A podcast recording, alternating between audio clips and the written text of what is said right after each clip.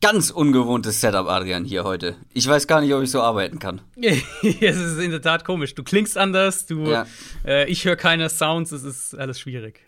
Also, wir haben wieder die Hamburg-Mannheim-Connection nach sehr, sehr langer Zeit mal wieder. Ich bin mhm. in Hamburg zu Besuch, jetzt äh, zwischen den Jahren und sitze in einem kleinen Raum bei Freunden von mir, wo ich übernachtet habe.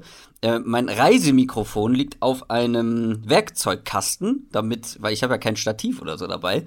Äh, ich will es nicht zwei Stunden lang halten. Also es liegt auf einem Werkzeugkasten, so müsst ihr euch das vorstellen, nicht in einem kleinen Raum. Ähm, kein Soundboard dabei, das bedeutet, ihr, äh, wir werden die Sounds später reinschneiden. Aber ich glaube, den woran hat es gelegen?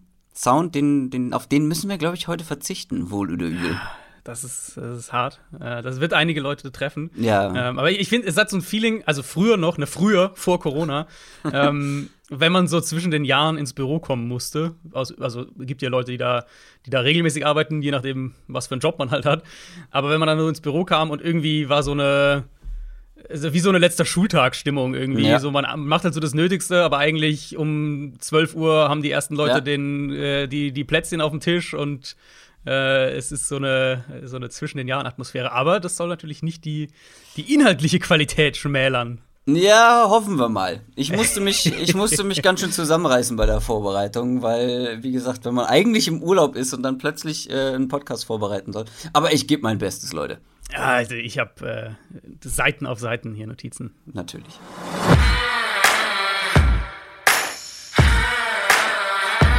Down, Set, Talk.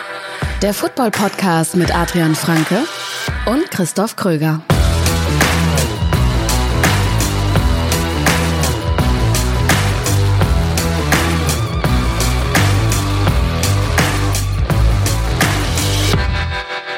Und damit herzlich willkommen zu einer neuen Folge Downset Talk. Das ist der offizielle NFL-Podcast von The Zone und Spox mit mir, Christoph Kröger und Adrian Franke.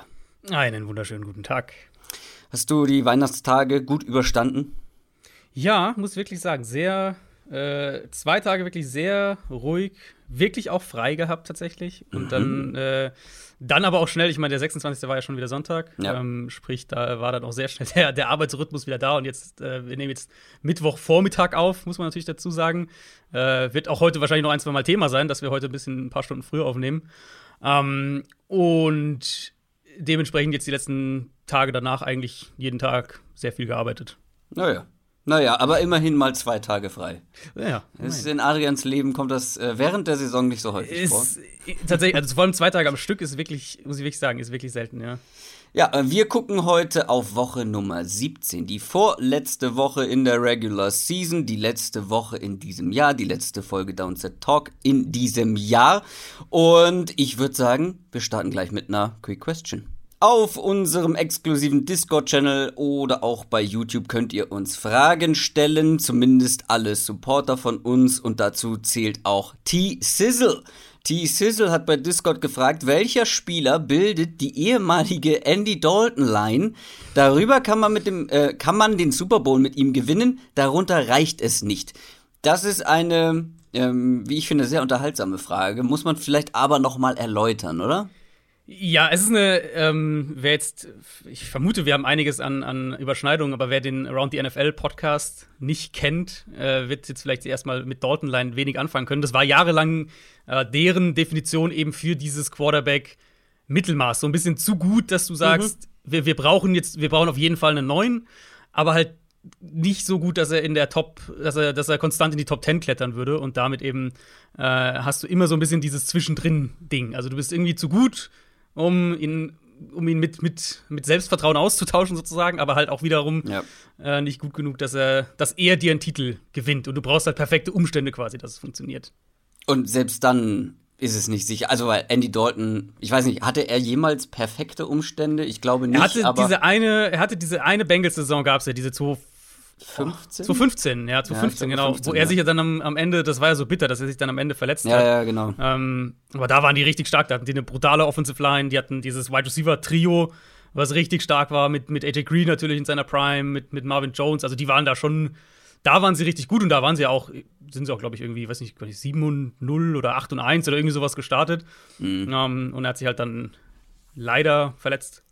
Ja, aber selbst wenn die Umstände perfekt sind, ähm, ja, kann man dann trotzdem mit einem Andy Dalton in perfekten Umständen wirklich einen Super Bowl gewinnen?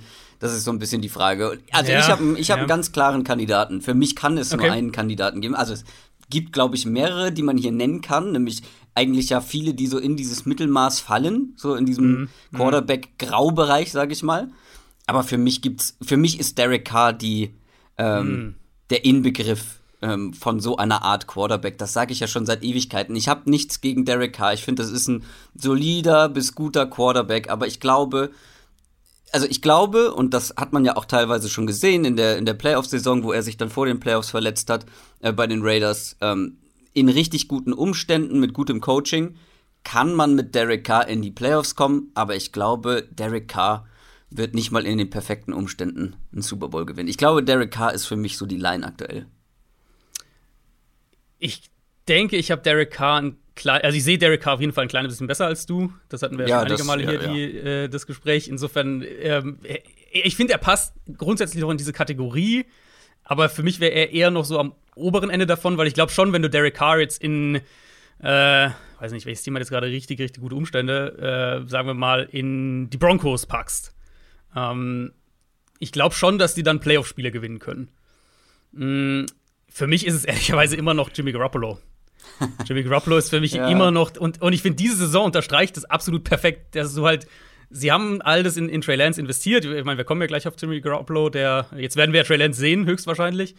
Ähm, und trotzdem spielt Garoppolo und dann, dann geht's eigentlich schon so runter und du hast das Gefühl, okay, jetzt, jetzt kommt bald der Tausch und Shannon, der ja auch so dann das erste Mal nach, ich weiß gar nicht mehr, wann war das dann so, nach Woche 6, 7 oder wann das war, wo Garoppolo dieses Tief hatte und, und dann Shannon auch zum ersten Mal nach, nach dem Spiel gesagt hat, so, oder sich nicht mehr voll hinter Garoppolo gestellt hat. Und du hattest so den Eindruck, jetzt ist es bald soweit, jetzt kommt bald der, der Switch. Und dann hat er halt wieder vier, fünf gute Spiele. Und das ist halt so, mhm. finde ich so, dieses so Garoppolo-prototypisch. Und gute Spiele bei ihm sind halt eben dann immer noch auch High-End Game Manager, profitiert sehr von den Umständen. Wir wissen genau, was er kann und was er nicht kann. Ähm, und dann eben, na, perfekte Umstände hatten wir ja dann vor, vor zwei Jahren, wo sie im Prinzip einen Pass davon entfernt waren, den Super Bowl zu gewinnen. Und genau den Pass kann er halt dann nicht. Den tiefen Shot da auf, auf Sanders im Super Bowl gegen Kansas City. Äh, deswegen, für mich ist immer noch Garoppolo die, so diese perfekte Linie dazwischen. Wenn du ein richtig gutes Scheme hast, funktioniert er. Wenn du perfekte Umstände hast, kannst du damit auch mit ihm gewinnen aber du gewinnst nicht wegen ihm. Und das ist für mich immer noch so das Ding. Und bei Carr würde ich eher sagen, es wird auch Spiele geben und auch gab es in meinen Augen auch dieses Jahr, wo du halt tatsächlich wegen ihm gewinnst. Hm. Die Frage ist ja bei der Andy Dalton Line, glaubt man, dass derjenige, den man hier nennt, einen Super Bowl gewinnen kann? Und ich finde, gerade bei Jimmy Garoppolo, äh, ja, ist halt die schwierige Frage, ne? Wir werden Derek Carr niemals in einem Kyle Shanahan ähm, oder von Kyle Shanahan nicht, trainiert ja. sehen, nee, höchstwahrscheinlich nicht. Und das macht natürlich noch einiges aus. Also ich glaube, ähm, ja, in den Genuss ist Derek Carr noch nie gekommen mit so einem Trainer. Ähm, gut, ja, hatte jetzt einen ja. guten Playcaller mit Gruden, aber Wer weiß, ich meine, wenn, wenn die Raiders vielleicht äh, wirklich in der kommenden Offseason sagen, wir, wir machen komplett äh, den Neustart, wer weiß, vielleicht landet er dann irgendwo anders. In San Francisco, vor Trey Lance. Ja. Äh, genau. Nee, aber ähm, ja, ich, ja, Jimmy Garoppolo. Ja. Jimmy Garoppolo kann halt, glaube ich, oder hätte ja beinahe mit den 49ers einen Super Bowl gewonnen. Und ja, eben, ich finde alle, diese ganzen, diese ganzen, das alles, was ich gerade gesagt habe, das beschreibt halt perfekt diesen Quarterback-Typ quasi. Dieses, du bist so knapp dran, wenn es richtig gut läuft. Aber irgendwie glaubst du halt dann doch nicht, dass es richtig klappt, dass es komplett klappt. Und immer wenn, so, wenn du dann denkst, okay, jetzt muss er aber weg, dann kommen auf einmal doch wieder so vier, fünf Spiele, wo du dann denkst, ah, irgendwie können wir ja doch mit ihm gewinnen und guck mal hier, die Zahlen sind auch ziemlich gut, sieht eigentlich ganz gut aus. Das ist für mich eigentlich quasi die Definition von dieser, dieser Dalton-Line. Aber wenn du sagst, Andy Dalton, äh, Jimmy Garoppolo ist das für dich, weil er dann auch im Super Bowl ähm, in, im entscheidenden Moment gescheitert ist, müssten ja für dich Carson Wentz und Nick Foles darüber sein. Oder nicht? Also, wenn du Playoff Nick Foles kriegst, dann, äh, dann, dann vielleicht schon. Ja, Nick Foles, 10, äh, 10 Punkte Comeback-Sieg am Sonntag. Mhm. Ähm, während ich schon im Bett war. Egal, darüber reden wir später nochmal. News aus der NFL. Kommen wir zu den News, kommen wir zu Corona, natürlich. Jede Woche wieder was Neues. Dieses Mal gibt es auch wieder neue Corona-Regeln. Nochmal ein neues Update zu letzter Woche, weil da haben wir ja auch mhm. schon über neue Regularien gesprochen. Ja, äh, in dem Fall jetzt muss man korrekterweise sagen, die CDC, also die Behörde für, äh, für, für Kontrolle und Prävention von Krankheiten in den USA, die hat neue Regeln verkündet. Und dann ging es innerhalb von ein paar Stunden, hat die NFL sich mit der NFLPA, also dem, der, dem Spielerverbund, darauf verständigt, die eben auch direkt zu übernehmen. Um, ähm, und das ist halt nochmal ein deutlicher Einschnitt zu dem, über, über das wir letzte Woche gesprochen haben. Weil positiv getestete Spieler, egal ob geimpft oder ungeimpft, müssen sich mit diesen neuen Regeln Sofern sie keine Symptome haben, das ist wichtig, ab sofort nur noch fünf statt wie bisher zehn Tage in Quarantäne begeben. Und nach diesen fünf Tagen, das ist dann der andere Knackpunkt, also nochmal, solange sie keine Symptome haben, dürfen sie zum Team zurückkommen und brauchen keinen negativen Test, um, um dass du irgendwie sagst, nach fünf Tagen wird getestet und dann wird geguckt. Nee, nach fünf Tagen ohne Symptome kannst du zum Team zurückkommen. Bisher war es ja so, dass du zehn Tage ähm, raus bist, dass aber geimpfte Spieler sich freitesten konnten, was kaum mal geklappt hat. Also, wenn ihr das wahrscheinlich bei eurem Team vielleicht am ehesten noch verfolgt habt, in den allermeisten Fällen waren die dann auch wirklich zehn Tage raus, egal ob geimpft oder ungeimpft. Das ändert sich jetzt und das wird natürlich massive Auswirkungen auf die Spiele haben. Weil wer jetzt mal einfach ganz konkretes Beispiel, dass es ein bisschen, bisschen greifbarer wird. Wer jetzt halt am Dienstag positiv getestet wird, hat eine sehr reelle Chance, am Sonntag zu spielen. Mhm. Und das war ja bisher nicht so. In der, in der Theorie hattest du diese Chance auch, aber die wenigsten Spieler haben das ähm, geschafft, also haben sich früher freitesten können könnt ihr jetzt auch dann schon mal für den Hinterkopf behalten, für unsere Previews, weil wir ja. natürlich hier und da über, über positive Tests sprechen werden und die erwähnen werden. Ähm, alle, über die wir jetzt sprechen, sind ja Tests, die spätestens am Dienstag durchgeführt wurden. Insofern haben die alle eine deutlich bessere Chance, bis zum Sonntag äh, beim Team zurück zu sein, als es bisher der Fall war. Und letztlich gilt halt das, was wir letzte Woche auch schon gesagt haben. Diese, diese, als die Testprotokolle ja da schon deutlich reduziert wurden, ähm, die NFL setzt darauf, dass, die neuen, dass diese neue Corona-Variante weniger schwerwiegend ist, dass das mhm. Ansteckungsrisiko nach fünf Tagen deutlich reduziert ist. Und da muss man fairerweise sagen, das ist quasi in Einklang mit dem, äh, was, was das CDC verkündet hat. Und die Liga baut halt letztlich dann auch darauf, dass die Spieler Symptome berichten.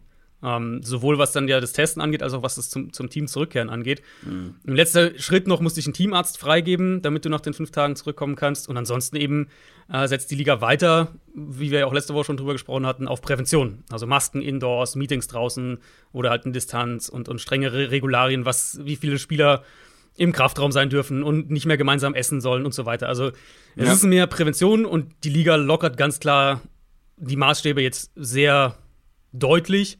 Ähm, was natürlich, wir haben letzte Woche ausführlich drüber gesprochen, was natürlich nach wie vor auch mit einem Risiko eingeht. Das muss man einhergeht, das muss man äh, ganz klar sagen. Ja, das, ähm, ja, da bin ich auch immer noch der Meinung, dass das ähm, ja, schwierig ist in meinen Augen, aber schwierig ist es vor allem auch, du hast es angedeutet, für unseren Podcast. Weil äh, wir Richtig, jetzt überhaupt ja. nicht mehr einschätzen können, wer spielt ja. dann letztendlich, der irgendwie nach den vergangenen Spielen positiv getestet wurde. Also es ist so ein bisschen. Ja. Also was, was man vielleicht noch so ein bisschen, um dass ihr auch ein Gefühl dafür kriegt, was man noch sagen kann, ähm, das wurde jetzt sehr konstant von, von Insidern, aber auch von, von NFL, von den, von den Ärzten und so da berichtet die allermeisten von diesen vielen, vielen positiven Tests, die wir jetzt die letzten zwei Wochen hatten, ähm, die allermeisten Spieler davon hatten wohl keine Symptome. Das heißt, wenn ihr jetzt hört, also mal ein ganz konkretes Beispiel, ihr werdet es alle mitgekriegt haben, Carson Wentz, der positiv getestet wurde, ähm, hat eine Chance sozusagen, hat eine reelle Chance, dann trotzdem am Sonntag zu spielen. Das ist also dieses, ne, die, die, die, ähm, die Wahrscheinlichkeit, einfach nur, dass ihr ein Gefühl dafür habt, wenn ein Spieler jetzt positiv getestet wurde am Montag oder Dienstag, also kurz nach dem Spieltag, ist relativ, vergleichsweise relativ hoch, dass er am Sonntag ähm, spielen kann. Aber wir werden es natürlich trotzdem in den einzelnen Fällen erwähnen. Wir haben gerade auch schon über Jimmy Garoppolo gesprochen und machen das jetzt auch wieder, denn der hat sich verletzt und sein Einsatz steht ähm, in den Sternen, sozusagen. Ja, ja, da ist gleich der erste Punkt, was ich vorhin gesagt hatte. Wir nehmen halt schon am Mittwochvormittag auf ähm, diese Woche. Also sehr gut möglich, dass es dann bis Mittwochabend oder Donnerstagmorgen, wenn ihr das dann hört, dass es dann nochmal Updates gibt. Shannon hat schon gesagt, dass er am Mittwoch eben nochmal untersucht werden soll. Es ist eine Daumenverletzung, die er im Spiel gegen Tennessee erlitten hat, ähm, also vergangenen Donnerstag. Er hat es ja noch zu Ende gespielt. Shannon hat jetzt schon gesagt, das hat ihn dann, ähm, das hat ihn da schon beeinträchtigt in dem Spiel, was man, glaube ich, wenn man es weiß und nochmal auf das Spiel zurückguckt, dann, dann fallen einem auch ein paar Pässe ein, die sehr merkwürdig geflogen sind. Ähm, er war dann am, Donner am, am, Montag nicht im Training und so schrittweise sind dann mehr Infos rausgekommen. Shanahan hat am, am Montag war noch relativ zurückhaltend, aber Adam Schefter hat dann berichtet, dass er sich einen Bänderriss und einen Bruch im Daumen zugezogen hat, was in der Prognose eigentlich eine mehrwöchige Pause mit sich bringen würde. Mhm. Ähm, also da reden wir so von grob drei bis fünf Wochen.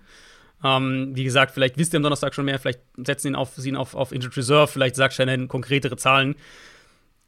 Ist auf jeden Fall eine sehr hohe Chance, dass wir zumindest mal diese Woche und vielleicht mal die nächsten beiden Wochen und dann halt vielleicht auch sogar dann in den Playoffs äh, jetzt Trey Lance bekommen in Spielen, die San Francisco gewinnen muss. Klar, ja. weil jetzt mit der Niederlage gegen die Titans könnten sie noch aus den Playoffs rausfallen. Ja. Ähm, haben jetzt diese Woche das Spiel gegen Houston, was dann schon dahingehend ein Must-Win ist, weil danach die Rams warten. Und ich glaube, du willst nicht in ein Must-Win-Spiel gegen die Rams dann in Woche 18 gehen. Ähm, Shannon hat dann natürlich auch gleich gesagt, so die letzten vier Wochen waren die besten Trainingswochen von Trey Lance und so weiter.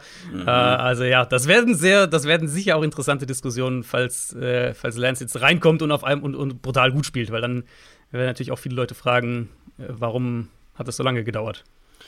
Beim Division-Konkurrenten der 49ers, den LA Rams, gibt es sowohl schlechte als auch gute Nachrichten. Die schlechte Nachricht, Running Back Henderson hat sich verletzt, aber die gute ist, Running Back Cam Akers könnte möglicherweise jetzt schon zurückkommen. Und ich sage jetzt schon, weil äh, das ging schnell.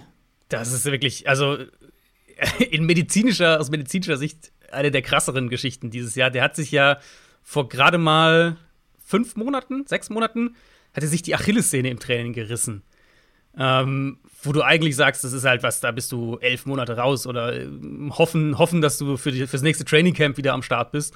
Ähm, wurde dann am Samstag aktiviert. Da dachte man noch, okay, das machen sie jetzt auch aus, aus finanziellen Gründen für ihn. Ähm, vielleicht halt so mit der Chance, dass er in den Playoffs zurückkommen mhm. kann. Aber McVay hat jetzt gesagt, dass die Möglichkeit besteht, dass Akers diese Woche gegen Baltimore spielt. Also wirklich krass, äh, paar Monate nach einem Achillessehnenriss. Das, das habe ich zumindest noch nicht bewusst gesehen. Das äh, habe ich noch nicht so gehört, dass, dass jemand so schnell davon zurückkommt. Und auf der anderen Seite eben, du hast gesagt, sie verlieren Daryl Henderson, der ähm, ja gerade schon mal ausgefallen war, mit Verletzungen zu kämpfen hatte, hat sich jetzt gegen Minnesota am Knie verletzt und wird, ähm, wird drei bis fünf Wochen ausfallen. Und noch eine traurige Nachricht zum Abschluss, denn ein großer der NFL ist leider gestorben, nämlich John Madden. Ja, äh, also einer der, ich glaube, äh, allein vom, vom Videospiel her werden viele ihn kennen. Klar. Ähm, es gab jetzt auch die große Madden-Doku. Also wer da vielleicht noch ein bisschen reinschauen will, so ein bisschen NFL-Geschichte schnuppern will und halt einer der, also eigentlich der prägende äh, Color-Analyst im, im, in der ganzen NFL-Broadcasting-Geschichte. Ja, das muss man vielleicht etwas genauer beschreiben. Das ist quasi das, was du auch machst bei The Zone, der Experte sozusagen, der die, Genau. Und, und er war halt so, so der Erste, der eben wirklich äh, sowohl was die Sprache und die Art und Weise, wie er das präsentiert, einen ganz mhm. eigenen Stil so richtig hatte und halt auch viel dann, er war ja so derjenige, der auch angefangen hat, so auf dem Spiel rumzu, also auf, der, auf, dem, auf dem Screen quasi rumzumalen mhm. und so weiter. Das war so, äh, und, und absoluter, absoluter Charakter einfach. Der hat generell das Broadcasting der NFL komplett verändert. Ähm, es gibt, glaube ich, von ESPN eine ganz gute Audio-Doku-Reihe. Ich bin mir gerade nicht ganz sicher, ob es von ESPN war. Aber dadurch, dass er ähm, bei der Entwicklung von dem Spiel, ähm, von, dem, von dem Videospiel dabei war, von Madden, mhm. und ähm, ja, du da die Sounds des, des Spiels viel mehr gehört hast, ne? Also die Calls an der mhm. Line und, und, und die, ja, alles so im Huddle oder generell an der Line of Scrimmage, das, dieses ganze Audioerlebnis hat er versucht, so reell, so reell wie möglich darzustellen in diesem Videospiel. Und dadurch hat sich wiederum das Audioerlebnis für den TV-Zuschauer geändert, weil die TV-Sender dann angefangen haben, mehr die Geräusche vom Spielfeld abzunehmen. Ähm, mhm, weil davor mhm. klang es noch, also da hast du gar nichts gehört davon. Da hast du keinen Quarterback irgendwie rufen hören oder keine Tackles gehört und so weiter. Äh, und da hat er halt auch die ganze Sache extrem geprägt. Also ohne John Madden würde es die TV-Übertragungen ähm, nicht so geben, wie es sie jetzt gibt. Oder zumindest ähm, ja, wenn dann vielleicht anders, aber da hat er extrem mitgeprägt. Und als Coach natürlich darf man nicht vergessen, Richtig, äh, ja auch äh, ein sehr erfolgreicher Coach Weg, gewesen. Ja. Ähm, ja, ja, genau, ja. Und ähm, ich glaube, das, was du meinst, ist eine 30 for 30 Das kann gut sein, ja. Äh, also wenn ihr, falls ihr das sucht, äh, versucht es mal damit. Ich glaube, das ist das, was du meinst. Ja, das, das kann gut sein. Das habe ich als Podcast mal gehört, schon eine Weile her. Das war's von den News und wir schauen jetzt auf die vorletzte Woche der Regular Season. NFL Preview. Woche Nummer 17 bedeutet nicht nur vorletzte Woche der Regular Season, es bedeutet auch Finalwoche in den Fantasy Football Ligen, Adrian. Das müssen wir hier nochmal kurz so? besprechen. Ja, ist so. Ähm, ich bin ähm, von fünf Ligen, ich war ja in vier Ligen im Halbfinale, in zweien habe ich es ins Finale geschafft, aber nach 0 und 3 Start bin ich jetzt im Finale bei der Footballerei in der 16er Liga. Das ist stark. Das ist gut, oder? Nur leider habe ich da Jimmy Garoppolo als äh, Quarterback und uh, ja. ich glaube, die, die, die Waiver sind gerade durchgegangen. Ich glaube, ich muss jetzt mit Davis Mills ins Finale gehen. Ja, ähm, ihr dürft gespannt sein, ob ich da überhaupt den Hauch einer Chance habe. Dazu nächste Woche mehr. Ansonsten natürlich auch Finale in unserer Downset Talk Bundesliga. Ähm, die Jungs haben ja einen eigenen Podcast. Da werde ich am Donnerstagabend zu Gast sein und mal das Krörakel anschmeißen und mhm. euch sagen, wer da das Duell gewinnt. Es wird auf jeden Fall, es gab die Möglichkeit, dass es tatsächlich eine Neuauflage des Finals vom letzten Jahr gibt. Am Ende haben es, glaube ich, beide Vorjahresfinalisten nicht wieder ins Finale geschafft. Also es gibt einen neuen deutschen Meister. Und ja, hört da gern mal rein. Äh, kommt dann entweder Donnerstagabend oder Freitagmorgen raus. Und ja, wie gesagt, ähm, jetzt könnte sich in der NFL so einiges schon entscheiden, natürlich in der vorletzten Woche. Wir wollen wieder über Playoff-Szenarien sprechen. Ähm, was sind so da die wichtigsten Anhaltspunkte oder die wichtigsten Entscheidungen, die deutlichsten, die einfachsten Entscheidungen, die da fallen könnten? Äh, ja, könnte viel passieren diese Woche. Gerade in der NFC könnte es sehr gut sein, dass wir das komplette Playoff-Picture schon haben nach diesem Spieltag. Ähm, was wir generell mittlerweile sicher ja wissen, die Chiefs, Packers, Cowboys und Bucks haben ihre Division gewonnen und dazu stehen die Rams und die Cardinals schon sicher in den Playoffs. Also die Teams sind schon sicher mit dabei. Ähm, Packers und Chiefs können diese Woche jeweils den, den Nummer 1 Seed sich auch sichern. Packers bräuchten dafür einen Sieg und eine Cowboys Niederlage. Äh, dann hätten sie den Nummer 1 Seed auch schon vor dem letzten Spieltag sicher in der NFC.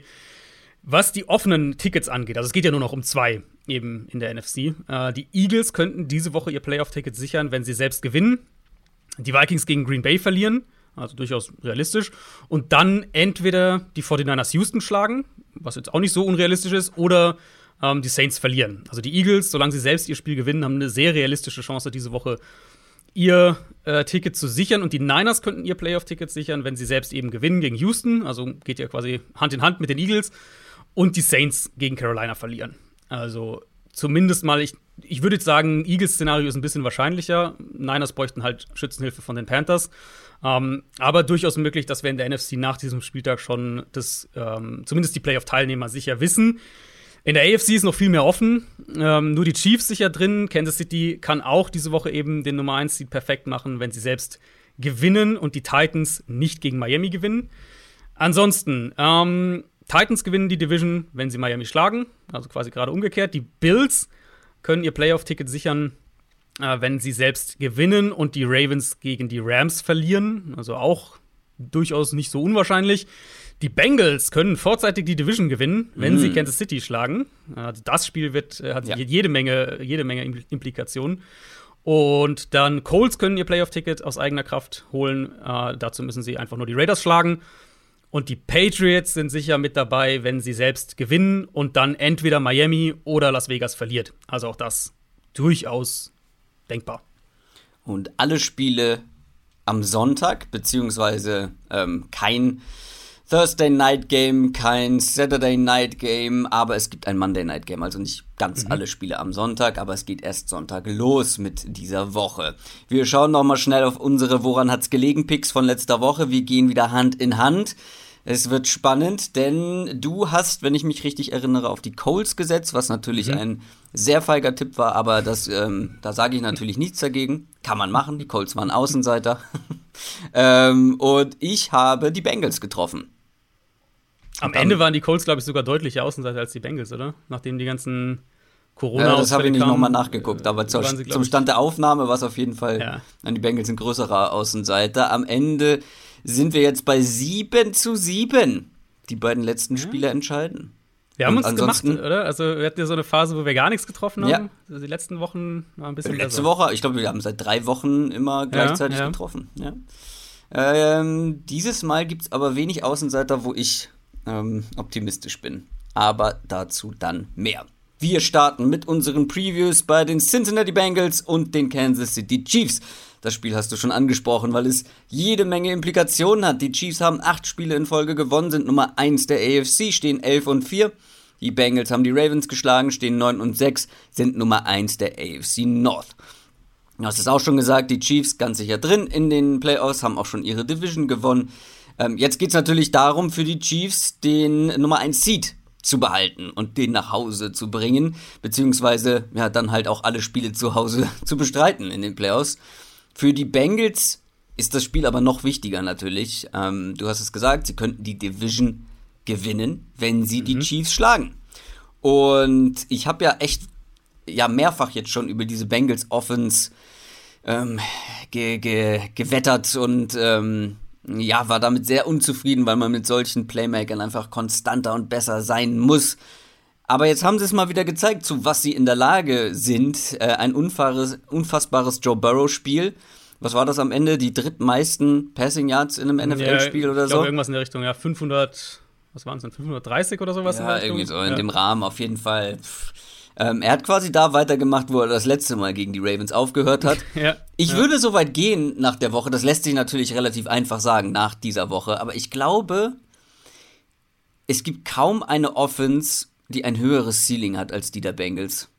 Halt, das Problem ist kaum auch eine mit so einem geringen Floor gleichzeitig. Also, ja, ja. Aber zu was die in der Lage sind mit diesen Playmakern und mit Joe Burrow und mit Joe Mixon.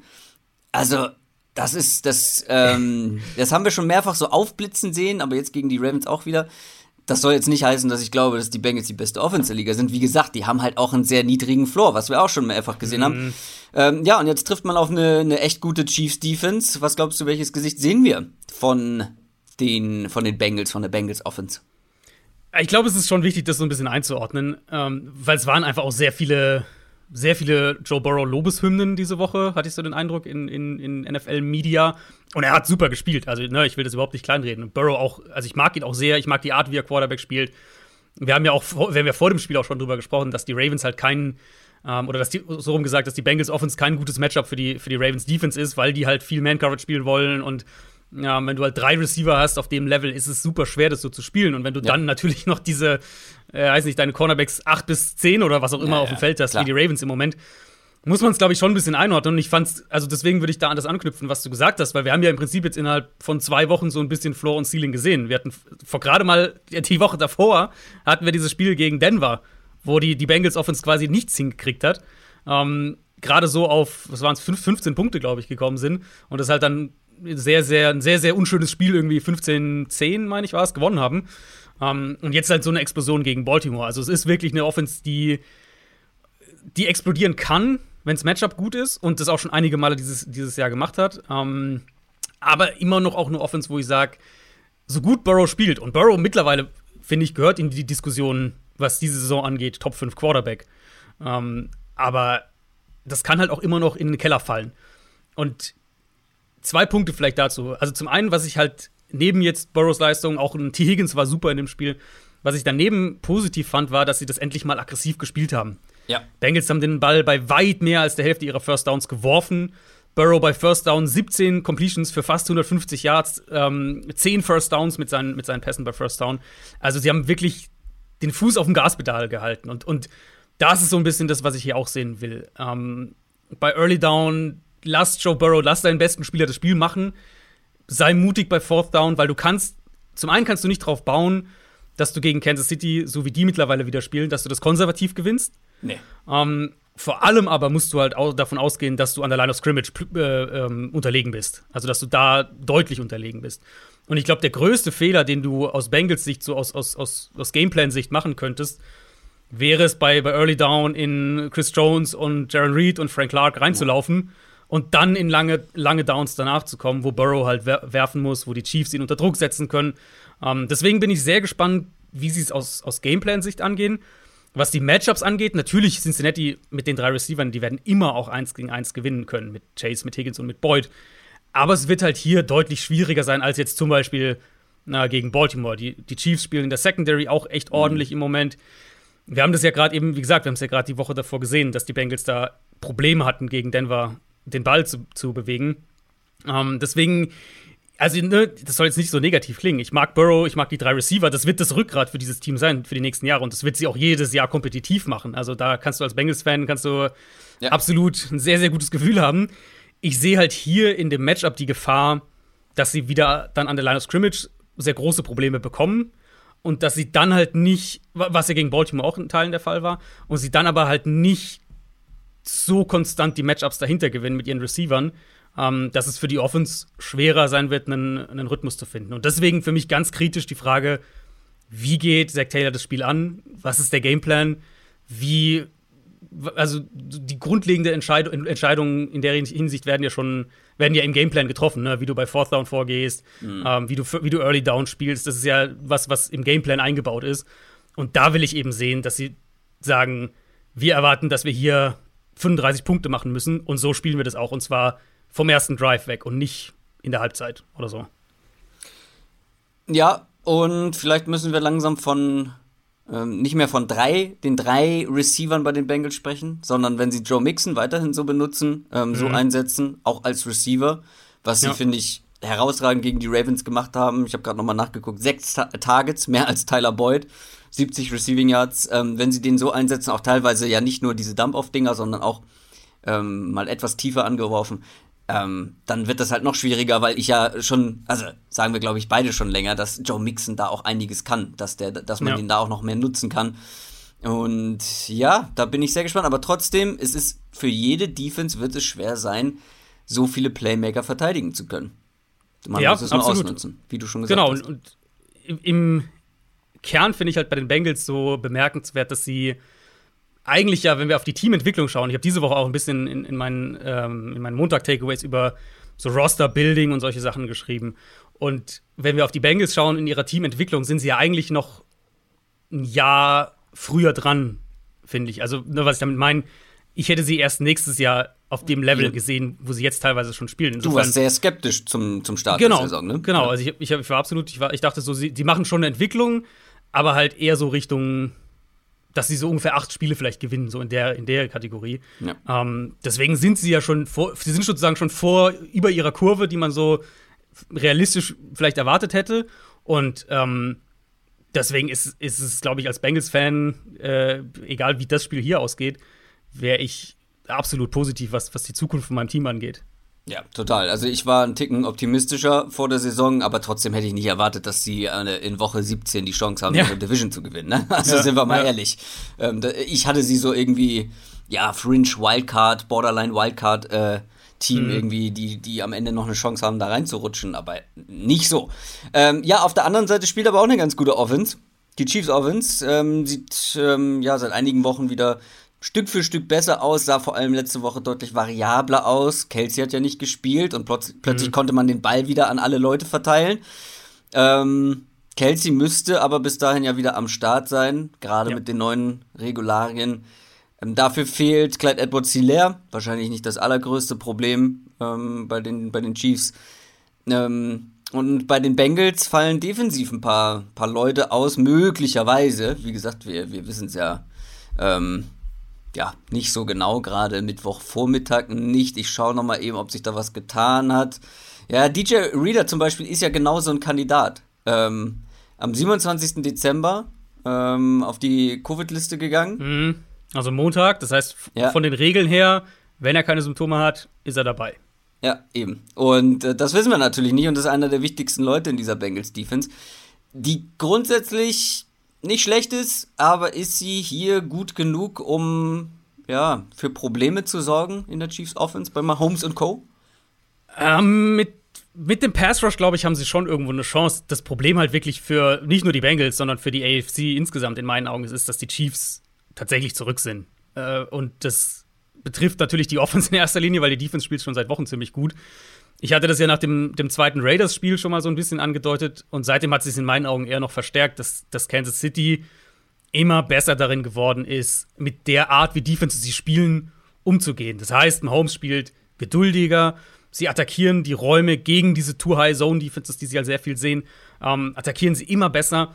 Sie laufen den Ball gut, wenn es das Matchup hergibt. Kansas City ist mittlerweile auf Platz 1 in der NFL mit 6,8 Plays pro Drive. Also sie legen auch diese langen Drives hin. Äh, sie finden mehr Räume in der Midrange, also diese 10, 12, 15 Yard Range etwa, gegen diese Coverage-Strukturen. Und das kann halt auch wieder explosive Plays kreieren. Und ähm, damit, in meinen Augen, von, also anhand von dem, was ich von der Chiefs Offense die letzten drei Wochen gesehen habe, sag ich, dass sie dieses Problem überwunden haben, dass sie so lange jetzt diese Saison ge ge ge mhm. geplagt hat, ähm, weil sie halt viel konstanter Schaden underneath und auch in dieser Midrange anrichten können. Und in manchen Spielen dann, gegen die Chargers vor zwei Wochen beispielsweise, sehen wir eben schon, wie ähm, so eine klare, also sehr, sehr klar strukturell klare Too-High-Defense viel in die Box rotiert nach dem Snap und dann Mahomes eben auch wieder diese Räume hat, um Plays spät im Down zu machen, um diese Big Plays dann, na, diese Vintage Mahomes Plays, wo, ja. er, wo er nochmal aus der Pocket kommt und dann 20 Jahre zu, zu Hill oder Kelsey wirft. Insofern sind sie jetzt für mich auch wieder der klare Favorit in der AFC und ich bin sehr gespannt, wie die Bengals das defensiv attackieren wollen, weil ja. was Cincinnati ja eigentlich gut macht, sie mixen ganz gut ihre Coverages durch, blitzen eh nicht so viel. Das wäre jetzt auch nicht mein Rat für, für diese Matchup gewesen gegen Kansas City. Um, ähm, und sie haben eben den, den Foreman-Rush, der absolut Probleme machen kann. Mit, mit Hendrickson allen voran, Hubbard, DJ Reader, wenn er, wenn er denn spielen kann. Ähm, Gerade auch als, als Run-Stuffer, dann, dass du da nicht die Box überladen musst, wichtig. Das ist sicher keine, keine Pushover-Defense, die du einfach mal so im Vorbeigehen schlägst. Wo ich potenziell sehr große Probleme für die Bengals sehe, mm, und das ist halt genau der Bereich, den ich gerade angesprochen habe aus Chiefs Sicht, ist die Underneath Coverage der Bengals. Die ist einfach nicht gut. Linebacker-Level, ähm, generell, also die gesamte, auch strukturell, die gesamte Underneath Coverage ist einfach nicht so gut. Mit Kelsey zurück. Ähm, sie haben gegen Pittsburgh, fand ich, was sie auch sehr gut gemacht haben, war die Running Backs ins Passspiel zu involvieren. Das wird eine harte Nuss, das zu verteidigen. Und ja. du musst letztlich darauf hoffen, ähm, dass du wirklich ein, ein dominantes Spiel von deinem Foreman-Rush bekommst. Das ist die beste Chance für die Bengals, aber die, da, wo die Defense verwundbar ist, ist halt in meinen Augen genau das, wo, wo Kansas City angreifen wird. Es könnte auf jeden Fall ein unterhaltsames Spielchen werden. Ähm, Kansas City auswärts mit fünf Punkten favorisiert. Das könnte, finde ich, auch knapper werden, ähm, weil ich mhm. glaube, die Bengals werden punkten, klar, die Chiefs sowieso. Ähm, ich traue halt am Ende der Chiefs Defense momentan mehr als der Bengals Defense ja. und das ja. würde für mich dann den Ausschlag geben. Ja, sehe ich auch so. Ich würde sogar tendieren, was hast du gesagt, fünf Punkte? Ja. Ich würde, glaube ich, sogar tendieren, die Chiefs mit den fünf zu nehmen. Ich glaube, dass das mhm. ein Spiel werden könnte. Vielleicht so, vielleicht wird es vielleicht wird's auch so ein, äh, weiß nicht, 33, 27 oder sowas. Ähm, also, aber ich könnte mir vorstellen, dass das ein Spiel wird, wo die Chiefs ein relativ komplettes Spiel abliefern auf beiden Seiten des Balls.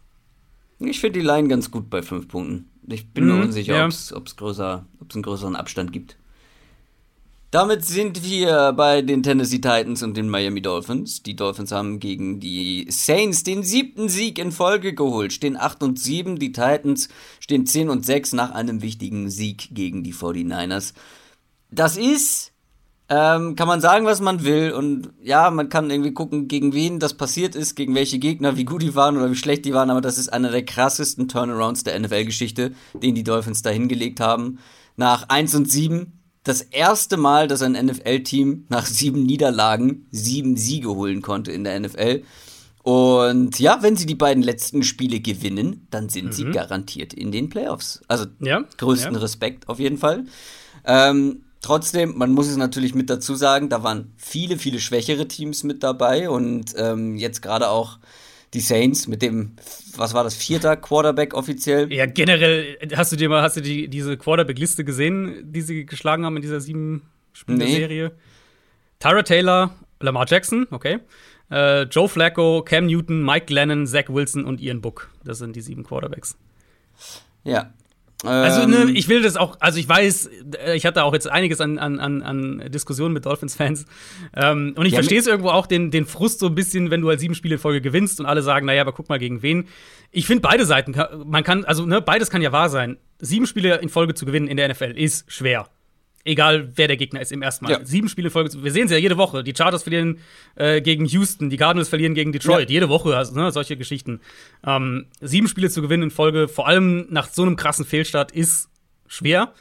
Gleichzeitig finde ich halt auch fair zu sagen, es war halt ein super angenehmer Schedule. Also ähm, ich denke, beide Sachen können hier wahr sein. Und, und, und wenn du dann eben sagst als Dolphins-Fan, ja, warum, warum kriegt mein Team keinen, keinen Respekt, warum kriegen die da nicht mehr Anerkennung und so weiter, schlagt die Titans und die Patriots und ihr kriegt die Anerkennung. Das ist so, ist halt, ist halt einfach die NFL. Das, ja, ist ja einfach so. Also wenn du halt, du musst halt, du brauchst halt diese Signature Wins an irgendeinem Punkt. Und ähm, jetzt haben sie die Chance. Und das sind ja auch von der Storyline her natürlich ist fantastisch. Gegen Ryan Tannehill das erste. Ja.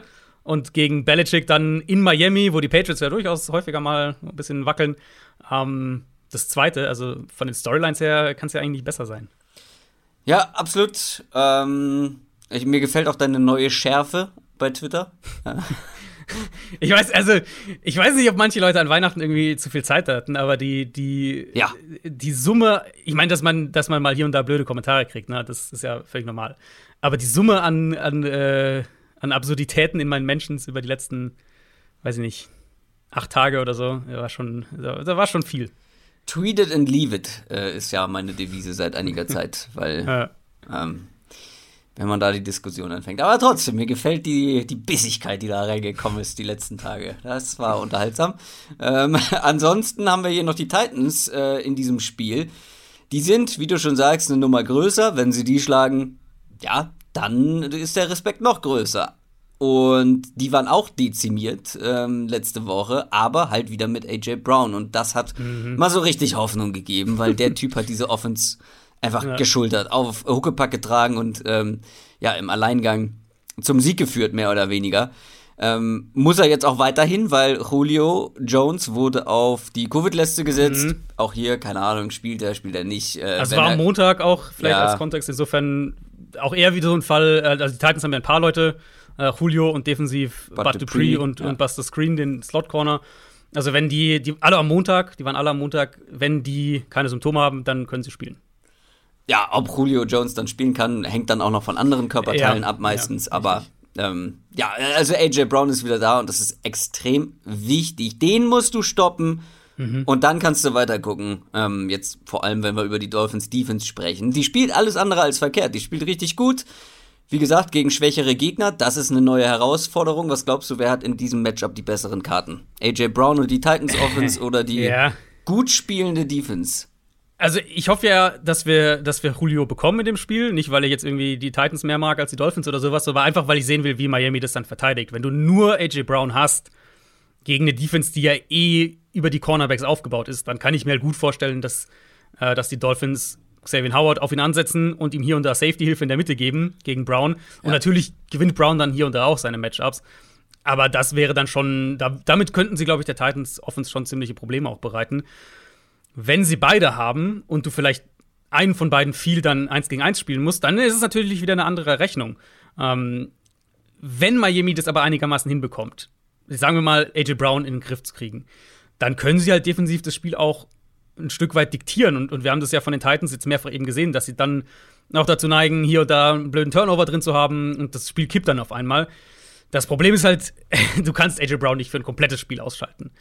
Wenn Tennessee dann der doch ein paar Chunk-Plays kriegt, wenn AJ Brown schlägt Savin Howard ein, zwei Mal oder eben Julio spielt und der macht vielleicht ein, zwei Big Plays, ähm, dann funktioniert die ganze Offense wieder komplett anders. Tannehill war sehr gut gegen die Niners, Miami wird dann aufpassen müssen, dass, dass die Titans nicht parallel dann dazu anfangen, den Ball gut gegen sie zu laufen. Je nachdem, ne, wie du es halt in, in Coverage dann spielst, wo du dann auf einmal irgendwann sagst, wir müssen mehr helfen gegen die Receiver, ähm, wissen wir alle, dass wenn du Tennessee die Gelegenheit gibst, dann, dann werden sie den Ball auch laufen.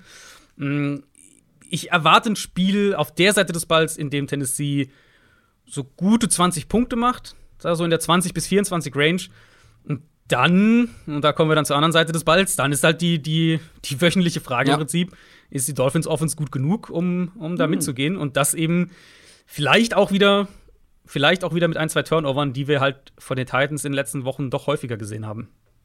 Ja, aber ähm, den einen oder anderen Aussetzer äh, hat Tua Tagovailoa ja auch mal drin in seinem Passspiel. Mhm. Führt nicht immer zu Turnovern, aber ja, ähm, das kann natürlich auch passieren. Äh, sprechen wir gleich noch drüber. Einmal möchte ich noch mal etwas unterstreichen, weil auch die Dolphins haben ja jemanden, der die Offense äh, mehr oder weniger hochgepackt nimmt. Vielleicht nicht ganz so extrem, aber ähm, der Nummer 1 Wide Receiver aus dem Draft, zumindest in meinen Augen, der Nummer 1 Wide Receiver Rookie dieser Saison, Jalen Waddle, Ich mhm. finde es ähm, immer besser, wie, wie kreativ er eingesetzt wird. Da haben wir, glaube ich, schon vor ein paar Wochen mal drüber gesprochen, aber ich finde, das hat sich noch mal ins Positive entwickelt. Ich finde, man könnte sogar noch mehr machen mit seinem Speed, ähm, wenn wir über ja. Open ja. Space sprechen, wenn wir auch über die Tiefe sprechen. Der kriegt ja viel kurz.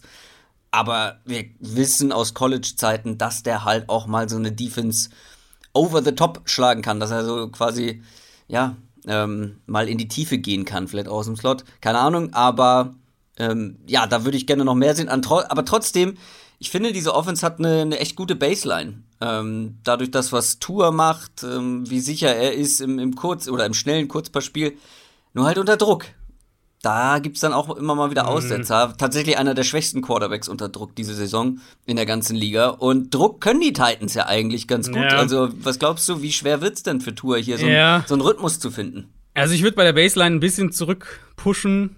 Ich finde. Findest du nicht? Man, ich finde, man, man weiß halt, was ihre Baseline ist. So. Ja, das stimmt. Aber die, aber, aber die Baseline da. sind halt, genau, aber die Baseline sind halt für mich eher so 13 Punkte oder so.